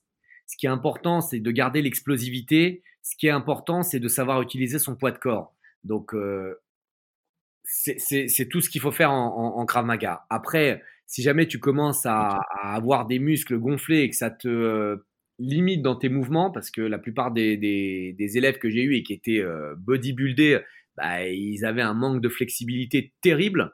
Euh, d'une part par euh, le peu de mobilité qu'ils font et d'autre part par la taille des muscles. Et la deuxième chose, c'est que c'était pas les mecs les plus rapides et encore plus drôle, c'était pas ceux qui frappaient le plus fort. Parce que c'est encore autre chose de comprendre la mécanique d'une attaque et, et d'une frappe pour pouvoir maximiser de la puissance et d'avoir un gros bras, tu vois. Puisque eux, ils travaillent la plupart du temps en isolation. C'est-à-dire, ils vont, ils vont prendre une haltère, pli, temps, pli, temps, pli. Donc, euh, tu vas gonfler ton biceps, mais en fait, ton biceps, tu vas pas le faire travailler sur euh, le fonctionnel quand tu es en train de donner un coup de poing, quoi. Comment, euh, comment il va se tendre, comment il va fléchir, etc., etc. Donc, c'est vraiment deux choses qui ont rien à voir, quoi. Mmh. Bah écoute, c'est très clair. Euh, Emmanuel, tout à l'heure, tu m'as parlé donc d'une formation en ostéo que tu as fait, et j'aimerais savoir en quoi euh, cette formation, parce que bon, là, tous les gens le, savent, je suis ostéopathe, en quoi euh, le fait de devenir ostéo t'a permis peut-être d'être un meilleur combattant, et qu'est-ce que ça t'a apporté de plus en fait dans ta pratique de la self-défense? Alors principalement, l'ostéo, ça m'a permis d'être un meilleur enseignant. Et moi, ma, spécialité, c'est de former des instructeurs. Et en fait, quand tu formes des gens, c'est très important de décrire ce qui se passe. Et moi, en ostéo, j'adorais la bioméca, j'adorais l'anatomie. Et euh, voilà, c'était très facile pour moi de te décrire le trajet d'un muscle, euh, son origine, euh, sa direction, sa terminaison, etc., etc. Donc, j'avais des bonnes capacités pour voir ça. Eh bien, j'ai calqué ça sur euh, mon enseignement en Krav Maga quand je forme des professeurs. Donc quand j'envoie un coup de poing et quand je décris le mouvement, je leur explique ce qui se passe au niveau des chaînes mécaniques, je leur explique ce qui se passe au niveau du transfert du poids, je leur explique ce qui se passe euh, au niveau musculaire et, ça a vraiment euh, façonné bah, toute ma façon de travailler, toute ma façon d'enseigner. Donc ça, c'est une, une part positive. Une deuxième part positive, c'est que je comprends ce que je fais. Ça veut dire, quand je dis vous tapez ici, je connais euh, les, matières qu'il y a sous euh, la peau. D'accord? Je sais quel cervical se trouve à cet endroit. Je sais quel passage vasculaire se trouve à cet endroit, quel passage nerveux se trouve à cet endroit. Donc, sans aller dans les euh, systèmes hyper complexes qui sont des spécialistes des, points vitaux, je, sais comment fonctionne le coude, je sais comment fonctionne un genou. Donc, dans un sens, tu sais le traiter, et dans l'autre sens, bah, tu sais faire des lésions, des lésions physiques, quoi. Donc, euh, quand euh, je leur enseigne comment euh, faire, faire une, luxation de la patella, tu vois, une luxation de la rotule, c'est parce que je vois très très bien dans ma tête la structure anatomique et donc c'est beaucoup plus crédible et beaucoup plus simple de pouvoir comprendre. Donc ça, ça a vraiment apporté que des, que des bienfaits à mon enseignement. Et après, moi, en tant que combattant, bah, c'est très simple. Euh, maintenant, euh, tu me demandes de taper le foie, je, visualise exactement où est le foie. Tu me demandes de taper dans le plexus euh, solaire, je te dis exactement où est le plexus. appuyer sur le cartilage de la trachée, je peux savoir exactement. Donc ça, moi aussi, ça m'a beaucoup aidé et c'est très très fun, quoi. Le, système de fonctionnement des doigts quand tu veux tordre un mmh, doigt, mmh. etc. Bon, c'est un peu, ça fait un peu étrange de dire que c'est fun de tordre les doigts des gens, mais voilà, on, fait ça dans une belle optique. Ok. Ah non, mais... c'est très clair, ouais, ça t'a appris euh, l'anatomie, la physiologie, donc c'est sûr que pour quelqu'un qui, euh, qui, qui, veut désarmer, qui veut, qui veut ouais désarmer ou mettre euh, à, ma, à, bas un agresseur, c'est sûr que savoir où taper, savoir euh, quels, quels, quels sont les points vitaux, etc., c'est intéressant. Euh, Est-ce que euh, peut-être ça t'a apporté aussi euh, de quoi résoudre des problématiques, des blessures, des douleurs que tu pouvais voir soit chez tes élèves, soit chez les personnes chez qui tu formais? C'est plutôt plus vers maintenant vers le côté euh, thérapie. Euh, qu'est-ce que tu as remarqué toi dans les sports de combat et qu'est-ce que tu as pu soigner, faire des liens entre les choses qui, qui, qui se bah, passaient là-dedans? D'abord, tout mon, toute mon approche, bah, elle est hyper basée sur la santé. Il y, a toute une phase dans mon, dans mon échauffement où je fais de la mobilité articulaire. Donc, la mobilité articulaire qui va être utile pour l'entraînement, mais souvent, j'en profite pour ajouter une couche en leur disant voilà, on va étirer le psoas. Certaines euh, douleurs euh, lombaires euh, sont liées à des, tensions du psoas, donc c'est aussi important pour vous. venez, on va mobiliser la colonne vertébrale, la colonne cervicale, la colonne thoracique. vous êtes en position assis quasiment toute la journée, que ce soit assis au travail, assis dans les transports, assis devant la télé. Donc, on va mobiliser ces structures. Vous êtes avec le smartphone, vous avez la, la, les cervicales en flexion en permanence. Euh, et la tête un peu en protrusion, bah, on va euh, mobiliser cette structure. Tu vois, donc j'en profite vraiment à tous mes cours pour faire des parallèles aussi avec la vie euh, quotidienne et pour faire du sport santé, quoi. aussi bien aussi sur les, sur les structures musculaires, comment, vous étirez le matin, et si on étire les ischios, qu'est-ce qui se passe, et si on étire le quadriceps, qu'est-ce qui se passe, et euh, les gens qui commencent à faire euh, trop de pompes et donc à avoir l'avant euh, surdimensionné et ça, les voûte encore plus. Bah, écoutez les amis, on va étirer un peu les pectoraux et on va faire un peu plus de traction parce que c'est important pour le grand dorsal, comme ça, ça va homogénéiser un petit peu les structures. Tu vois, ces genres, tout ce genre de choses, j'aurais pas eu ces informations euh, si j'avais pas fait mes, études d'ostéopathie et si j'avais pas eu des, patients dans les mains, quoi. Voilà. Après, après, je t'avoue que c'est rare quand je vais euh, truster et, et euh, un, élève euh, parce que voilà, il, faut calquer l'anamnèse, il faut vérifier qu'il a besoin de, cette manipulation. oui, t'es pas, pas, à l'endroit précis pour faire une consultation. Voilà, c'est ça. Quand on vient me voir et qu'on me dit vas-y, fais-moi un truc sur le coude parce que j'ai mal au coude, je dis écoute, malheureusement, je ne suis pas encore magicien, donc je peux pas te faire un truc sur le coude comme ça en deux minutes avant de commencer l'entraînement. Bah, mais on connaît tous ça, je pense, euh, les praticiens, euh, beaucoup les ostéos, parce qu'il y a ce truc qui tourne autour de, qui va me faire une technique euh, miracle, et puis, ou même des fois c'est amusant, fais-moi fais un truc là, vas-y, fais-moi craquer ou, quoi que ce soit. On a ça qui nous survole au-dessus de la tête, les, les, les craqueurs, les craqueurs. Mais tu vois, j'avais posé la question à Erge. je, bon, je vais te la poser aussi. Je suis pas sûr qu'elle ait autant de qu'elle soit, soit euh, complètement euh, complètement adaptée euh, cette fois-ci. Mais je l'avais demandé parce que lui il était spécialisé donc chez les boxeurs les, les, sportifs de combat de manière générale mais c'était quand même très les, boxeurs Muay Thai aussi. Je lui avais demandé est-ce qu'il retrouvait des postes des problèmes de posture alors des douleurs différentes chez ceux qui pratiquent la boxe que chez les personnes les non-pratiquants, on va dire. Et je vais te la poser à toi. Est-ce que tu as remarqué peut-être que euh, chez les, pratiquants de Krav Maga, il y avait plus de raideur ou plus de tension dans certains endroits où il y avait un type de posture euh, plus que chez les non-pratiquants de Krav Maga? Alors, euh, mon sujet de mémoire pour mes études d'ostéo, c'était prévalence de dysfonction somatique chez le pratiquant de Krav Maga. Ah, bon ben alors, tu, as une bonne réponse à me fournir. Euh, bon, alors euh, évidemment, c'est dans le cadre de tes études. Évidemment, c'est sur une population euh, assez faible. Hein. J'ai pas vu 2000 personnes.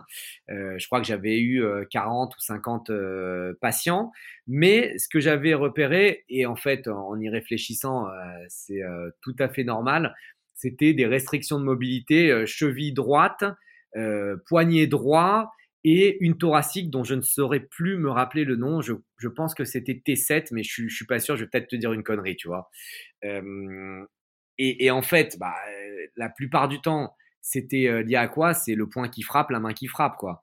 Euh, globalement, euh, un, un, droitier, à force de frapper avec sa main droite, bah, il va avoir des, un peu d'écrasement, un peu de de, de, manque de mobilité dans son poignet. Le pied droit, bah, la même chose. Hein. La plupart des, pratiquants de Krav Maga, ils frappent comme des malades avec le pied droit et le pied gauche, bah, un peu moins euh, parce qu'ils sont plutôt droitiers à 80% et euh, ils sont flemmards de la gauche. Après, j'arrive pas à me rappeler la thoracique à quoi je l'avais je l'avais relié et ni quel thoracique c'était. Mais en tout cas, voilà, on, on, retrouvait des choses comme ça. Je sais pas si c'est si en boxe il avait retrouvé des choses aussi aussi claires mais, euh, mais c'est ce que je retrouve. Après, il n'y a, a, pas vraiment de, de, de blessures typiques pour le pratiquant de Krav Maga, tu as tout le temps voilà, bon, une arcade qui peut sauter parce que voilà, ça arrive de prendre un coup, un nez qui saigne, euh, ce genre de choses, euh, des douleurs d'épaule. Si on, on retrouve euh, souvent des douleurs d'épaule,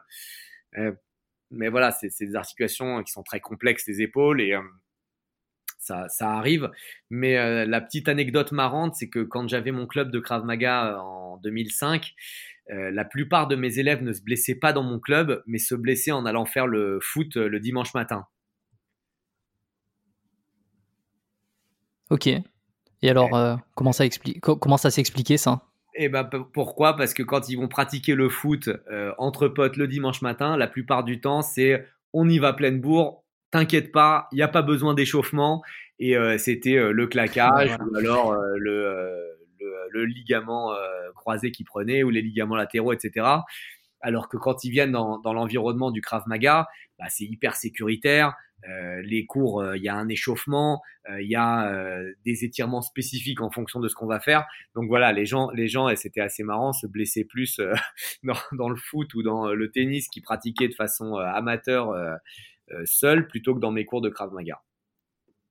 Mmh, ouais, mais c'est souvent comme ça en plus. Hein. Plus on est, plus, moins on fait attention, euh, et moins on met de barrières, enfin, on, s'échauffe, on fait les, choses dans des bonnes conditions avec quelqu'un qui nous supervise. Plus on se, et on se croit sur, enfin pas surpuissant, mais on se dit il nous arrivera rien, on va faire un, foot. Et puis c'est là qu'il arrive une, une bêtise. Euh, on discutait en, en off tout à l'heure, donc tu me disais que là. Euh, le, confinement a fait que tu as eu envie de, développer un petit peu plus l'ostéo, que tu avais envie de, booster, enfin pas booster ton activité, mais disons euh, c'était euh, un penchant que tu avais envie de développer dans le futur. Euh, alors déjà, est-ce qu'on peut peut-être dire à quel endroit tu pratiques pour que les gens qui écoutent, ils, savent où c'est que tu te trouves? Alors, en fait, ce qui s'est passé, je vais juste revenir un peu en arrière, c'est que j'ai été diplômé il y a 5 ans, d'accord? Et il y a 5 ans, euh, je monte mon cabinet d'ostéopathie globalement en même temps que je tiens mon business dans le Krav Maga.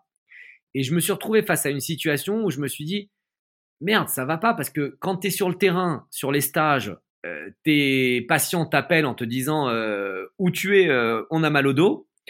Et euh, quand tu es dans ton cabinet, bah, tu as tes euh, instructeurs de Krav Maga qui t'appellent en disant bah, écoute, on a besoin de toi, euh, comment on fait ci, comment on fait ça, est-ce que tu peux venir faire un stage, etc. Donc j'étais vraiment tiraillé entre les deux camps. Et je me suis dit regarde, réfléchis une seconde, la loi du 80-20, euh, choisis une activité et vas-y à fond. Donc j'ai choisi le Krav Maga puisque je faisais ça depuis que j'ai 18 ans et j'y étais à fond. Et là, cinq ans plus tard, j'ai mis en place énormément de choses. J'ai mis en place euh, la chaîne YouTube, j'ai mis en place un livre, j'ai fait une quinzaine de formations en ligne, euh, j'ai bon voilà, j'ai automatisé beaucoup beaucoup de tâches et je suis arrivé à un moment où je me suis dit bah tiens, ce serait cool de reprendre euh, mon activité parce qu'au final le Krav Maga et l'ostéopathie c'est très complémentaire. c'est très complémentaire parce que euh, d'un côté tu casses et de l'autre côté tu soignes. Donc tu vois le, la complémentarité. euh, mais c'est très. Ouais, alors c'est bien si c'est c'est bien si tu le fais pas sur la, la même personne. Au contraire, il faut il faut sur la même personne. comme ça, ça tourne. Ah tu tu, tu oui, oui, comme ça, ouais, oui, mais c'est encore plus malin.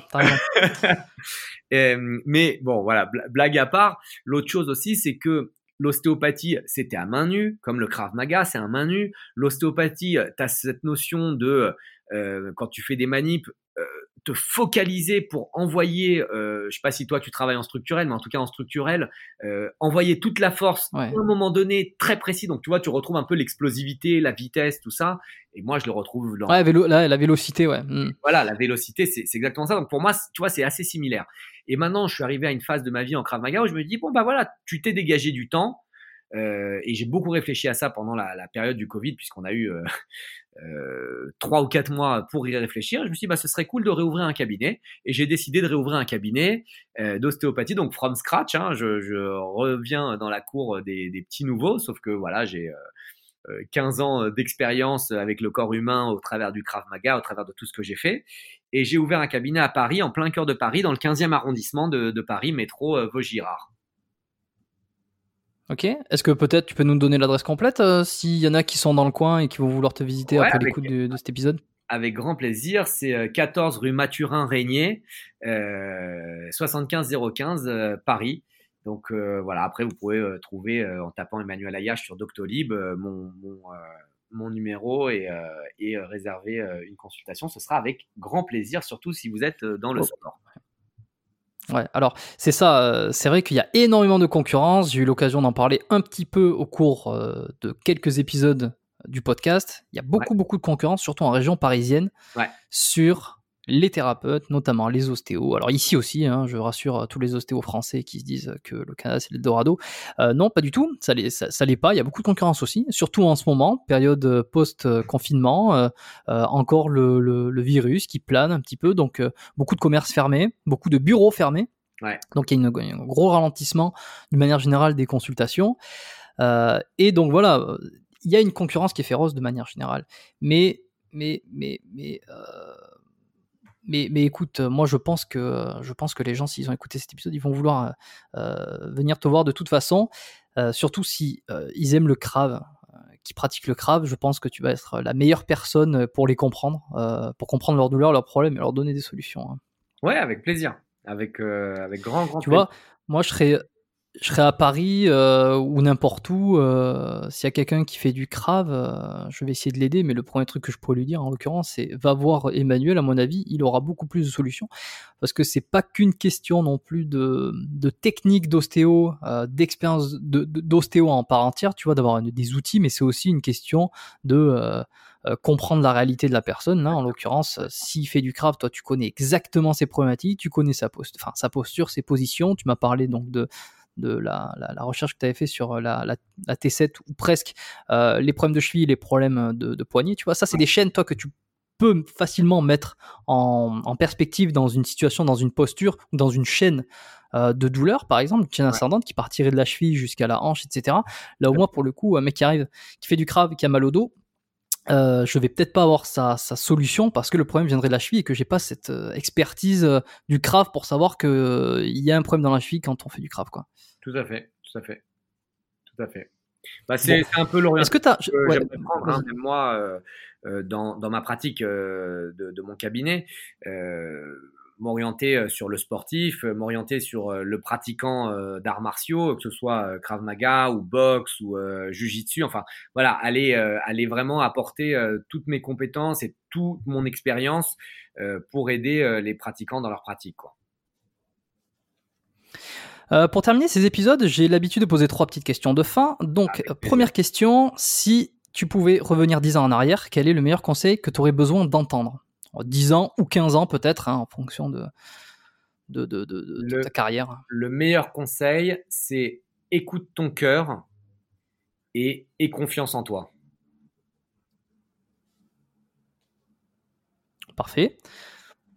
Est-ce que... Euh, est-ce que tu pourrais un petit peu développer, alors pas tant sur la confiance en soi, tu vois, j'ai failli basculer sur la deuxième question, mais ah, ça m'a accroché.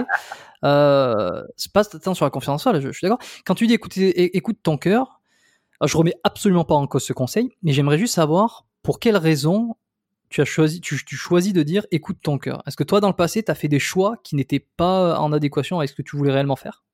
C'est pas que j'ai fait des choix euh, parce que j'ai, je, je voulais aller à l'armée, j'ai été à l'armée, je te laisse imaginer euh, comment des parents peuvent être euh, inquiets euh, quand leur enfant de 18 ans va à l'armée. J'ai voulu vivre du Krav Maga, j'ai vécu du Krav Maga, etc. Mais il y a toujours eu une petite voix dans ma tête qui m'a dit est-ce que tu es sûr que c'est convenable socialement ce que tu es en train de faire? Est-ce que tu es sûr que vivre du Krav Maga, c'est possible? Est-ce que tu es sûr que euh, tu arriveras à faire vivre ta famille avec le Krav Maga? Est-ce que tu es sûr Tu vois, toutes, toutes ces questions, toutes ces questions, parce que j'ai choisi un métier atypique, et même avec l'ostéopathie, tu sais, c'est assez atypique. Hein, euh, euh, je me rappelle, la, la, une des premières choses qu'on te dit quand tu rentres à l'école d'ostéopathie, c'est c'est un métier passion, et si vous pensez vraiment gagner beaucoup d'argent avec l'ostéopathie, vous vous êtes trompé de métier. Donc... Ouais, bon, ça c'est c'est à, la j'ai beaucoup de mal avec ce genre de truc parce que c'est à la fois pour décourager peut-être ceux qui ne sont pas motivés, mais en même temps, euh, c'est un. euh, c'est parfaitement faux. Euh, et, et le, le, dire, le dire n'est, je vois pas en quoi ça peut aider les gens de dire ce genre de truc. Je sais pas.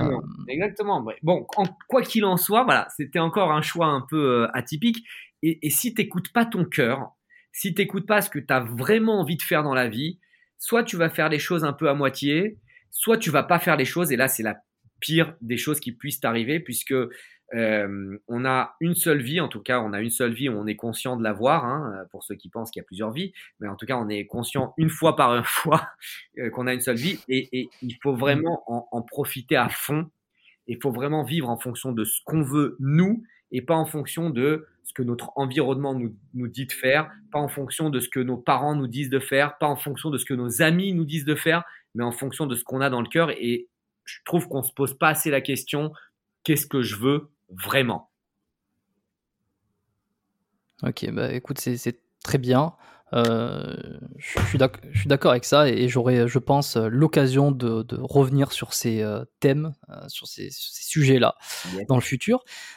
deuxième question, est-ce qu'il y a un modèle ou un mentor qui t'a guidé ou en tout cas qui t'a influencé, toi, dans, dans ton parcours, de, soit d'ostéo, soit de, de, Krav Maga ou même de meilleures personnes, tout simplement Écoute, euh, j'ai beaucoup de mentors euh, parce que je me forme énormément euh, sur beaucoup de sujets. Tu vois, par exemple, si on parle de la, condition physique, je vais te citer tout de suite Pavel Tsatsouline, qui pour moi est la référence sur les kettlebells et sur les méthodes de renforcement musculaire qui ressemblent au Krav Maga. Ça veut dire très peu, mais très bien. Euh, si je te parle du Krav Maga, bah, évidemment, euh, mon mentor euh, Eyal Yanilov, qui est quelqu'un qui m'a formé à partir de 2000, on est en 2020, je suis toujours dans, son sillage, on, est toujours très très proche. Et c'était le bras droit du fondateur du Krav Maga. Donc, le fondateur du Krav Maga, il est mort en 98 euh, Eyal, il a été euh, son bras droit jusqu'à la mort, quoi, du fondateur en 98. Donc, euh, je suis dans, tu vois, dans la deuxième génération, quoi. Je, suis vraiment très proche. Après, moi, je me forme énormément aussi en, en développement personnel parce que pour moi, comme, comme je t'ai dit, c'est très, très important d'avoir confiance en soi. C'est important de savoir ce qu'on veut. C'est important de péter toutes les limites. Donc, c'est important d'être organisé. C'est important toutes ces notions elles sont très importantes. Donc j'ai plein de mentors, que ce soit Robbins ou que ce soit Jack Canfield ou que ce soit euh, Bob Proctor, etc. Tout ça, c'est des gens euh, euh, que, j'étudie, sur lesquels, sur lesquels je, participe à beaucoup de séminaires, pour ceux qui sont encore vivants. mais voilà, c'est vraiment important en spiritualité. Il y a évidemment des gens comme le Dalai Lama, des gens. Enfin voilà, c'est il y a énormément de mentors et pour moi, comme je travaille avec des catégories de vie, dans chaque catégorie, je peux te citer des gens euh, qui m'intéressent euh, particulièrement. Parfait. Troisième et dernière question. Est-ce qu'il y a un livre qui t'a marqué particulièrement et que tu aimerais recommander sur le podcast aujourd'hui? Ouais, euh, un livre qui a changé ma vie. Il s'appelle The One Thing. je crois que c'est Gary Keller. Euh, et c'est euh, bah, se, se, focaliser sur une seule chose et euh, voilà, c'est aller, aller faire une percée pour pouvoir obtenir cette chose. Et si jamais tu te focalises sur plusieurs choses en même temps, bah, tu n'auras jamais, jamais le même résultat. Et c'est ce qui m'est arrivé hein, il, y a, il y a cinq ans. Et c'est suite à la lecture de ce livre que j'ai décidé de fermer mon cabinet d'ostéopathie avec le regret, avec difficulté, mais je me suis dit c'est pas c'est pas possible. Tu tu t'y arriveras pas en, faisant euh, en courant plusieurs lièvres euh, en même temps, euh, bah t'y arriveras pas quoi. Donc euh, vraiment je recommande cette lecture. C'est incroyable des fois comme les les planètes, je sais pas si on peut dire que les planètes s'alignent ou, ou s'il y a un signe de je ne sais quoi.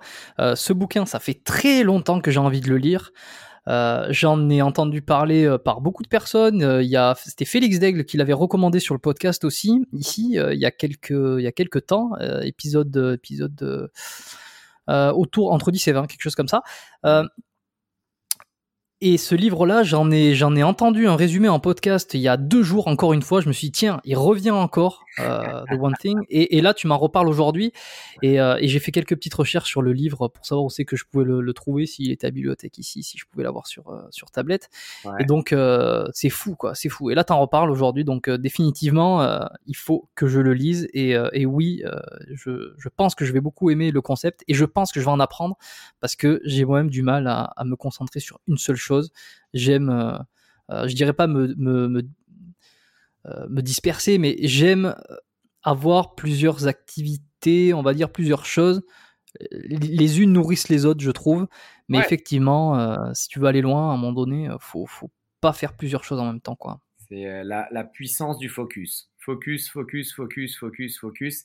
Et, euh, et c'est là que tu pourras. Enfin, moi, je le vois avec le, le Krav Maga, tu vois. Je l'ai. Après, c'est vraiment une, euh, discipline euh, permanente. Mais par exemple, la chaîne YouTube, euh, j'ai mis plusieurs années à atteindre les, les, les 10 000 abonnés. Récemment, j'ai eu un, coup où je me suis dit, mais Manu, t'es pas sur le one thing avec la chaîne YouTube. T'en fais un peu, t'arrêtes, t'en fais un peu, t'arrêtes. Allez hop, one thing. Et j'ai été très très loin dans, dans, la chaîne. On a fait euh, 30 000 abonnés en un an. Alors, en, même pas en un an, en six mois. Alors qu'on a fait 10 000 abonnés en trois ou quatre ans, tu vois. Euh, et là, maintenant, je prends plus de 7000 abonnés par mois à la chaîne YouTube, euh, tout simplement parce que je me suis focalisé sur la chaîne YouTube, parce que je me suis dit, ça va être un élément central pour faire parler de toi, ça va être un élément central pour développer le Krav Maga et faire connaître le Krav Maga au plus de monde possible. Donc, focalise-toi sur ça, quoi. Tu vois, il y a la phrase de Tony Robbins qui est Where the focus goes, energy flows. Là où euh, ta focalisation va, et ben ton énergie va. Bah, c'est exactement one thing, quoi.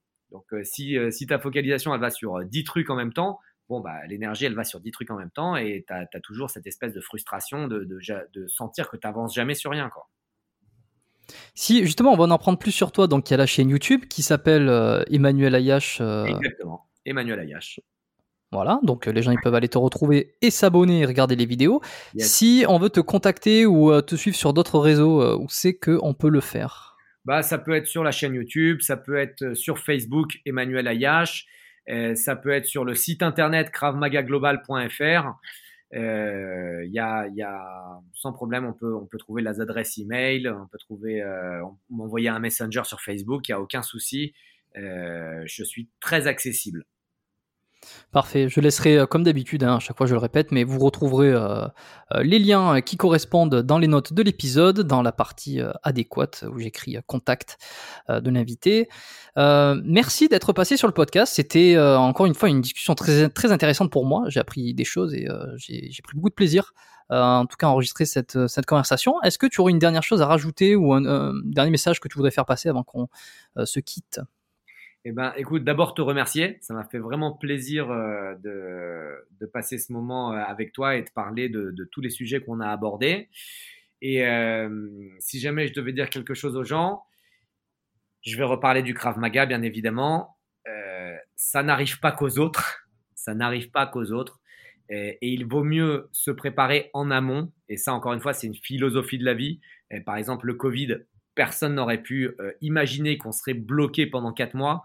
Donc, si on parle euh, d'intelligence financière, ben, les gens qui avaient mis de l'argent de côté ont pu vivre la période du Covid dans une meilleure qualité que les gens qui n'avaient pas mis d'argent de côté. Et ben, c'est pareil avec le Krav Maga. Il vaut mieux apprendre à se défendre, il vaut mieux apprendre à se protéger, il vaut mieux apprendre des stratégies de désamorçage avant que l'attaque arrive, parce que le moment où l'attaque arrive, ça fait très mal. Et c'est dommage parce que, à force de dire, je sais qu'il faut que je me, je me mette au Krav Maga, je sais qu'il faut que je fasse ça, je sais qu'il faut que je fasse ça, quand il y a l'agression, les gens ils disent, ah, si j'avais su. Bon, ben voilà, maintenant, vous pouvez plus vous dire, ah, si j'avais su, mais il faut passer à l'action. Super. Bah écoute, merci Emmanuel et à très bientôt. Au revoir, Jérôme, à bientôt. Merci à tous d'avoir écouté cet épisode jusqu'à la fin. Si vous avez particulièrement apprécié cet épisode, n'oubliez pas de le noter. Donc sur l'application Apple Podcast, euh, vous pouvez me laisser un 5 étoiles avec un commentaire, vous me donnez votre avis euh, sur l'épisode, sur le podcast en question. Euh, ces évaluations elles m'aident beaucoup plus que vous le pensez, elles aident vraiment le podcast à mieux ressortir dans les classements. et à permettre à gagner aussi en notoriété, en crédibilité lorsque je veux parfois contacter des, des invités un peu moins accessibles. Je vous remercie si vous prenez ce petit temps pour me laisser euh, ne serait-ce qu'une note et un petit commentaire euh, d'encouragement. Ça serait vraiment génial. Vous pouvez aussi d'ailleurs partager le podcast sur vos stories sur Instagram si vous avez un compte Instagram et m'identifier dessus puisque mon compte c'est Biomécanique Podcast. J'en ai ouvert un il y a très peu de temps. Comme ça, euh, tous vos amis peuvent voir que vous écoutez le podcast. Ils peuvent le découvrir à leur tour, le partager et c'est super comme ça. Comme ça, vous êtes de plus en plus nombreux à découvrir l'émission et à l'écouter. Et bien, comme on dit, plus on est de fous, plus on rit. Et puis, euh, ben, je me ferai un plaisir de repartager euh, vos stories en suivant sur mon compte. Dernier appel à l'action, je vous rappelle comme toujours que vous avez euh, dans les notes de l'épisode le lien vers la lettre biomécanique. Vous pouvez retrouver aussi à biomécaniquepodcast.com slash lettre. Donc vous pouvez vous inscrire, hein. l'inscription elle est gratuite. Euh, vous faites partie de mes contacts privés. Une fois par mois, j'envoie la lettre biomécanique, donc qui retrace un petit peu euh, mes conseils, mes réflexions euh, du mois. également des fois des petites recommandations de, de soit de podcasts, de vidéos ou de sites que j'ai découverts au cours du mois précédent. Je vous donne mes meilleurs conseils pour que vous puissiez améliorer vos entraînements, pour qu'ils soient plus efficaces, pour que vous risquiez moins de vous faire mal, moins de vous blesser, pour que vous compreniez peut-être un petit peu mieux tout ce qui est morphologie, en apprendre un petit peu plus sur votre mécanique du corps et pouvoir l'adapter à votre vie de tous les jours dans vos entraînements sportifs. Je vous souhaite une excellente journée, euh, bon été. Je vais essayer de continuer euh, une fréquence de un épisode par semaine, même cet été. Euh, on est ambitieux sur le podcast ici.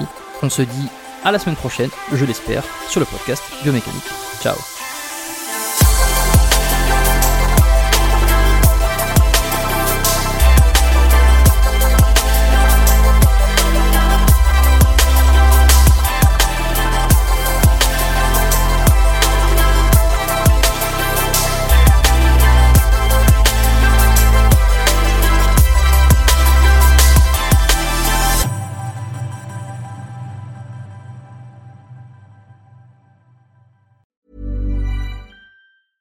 Hey, it's Paige DeSorbo from Giggly Squad. High quality fashion without the price tag. Say hello to Quince.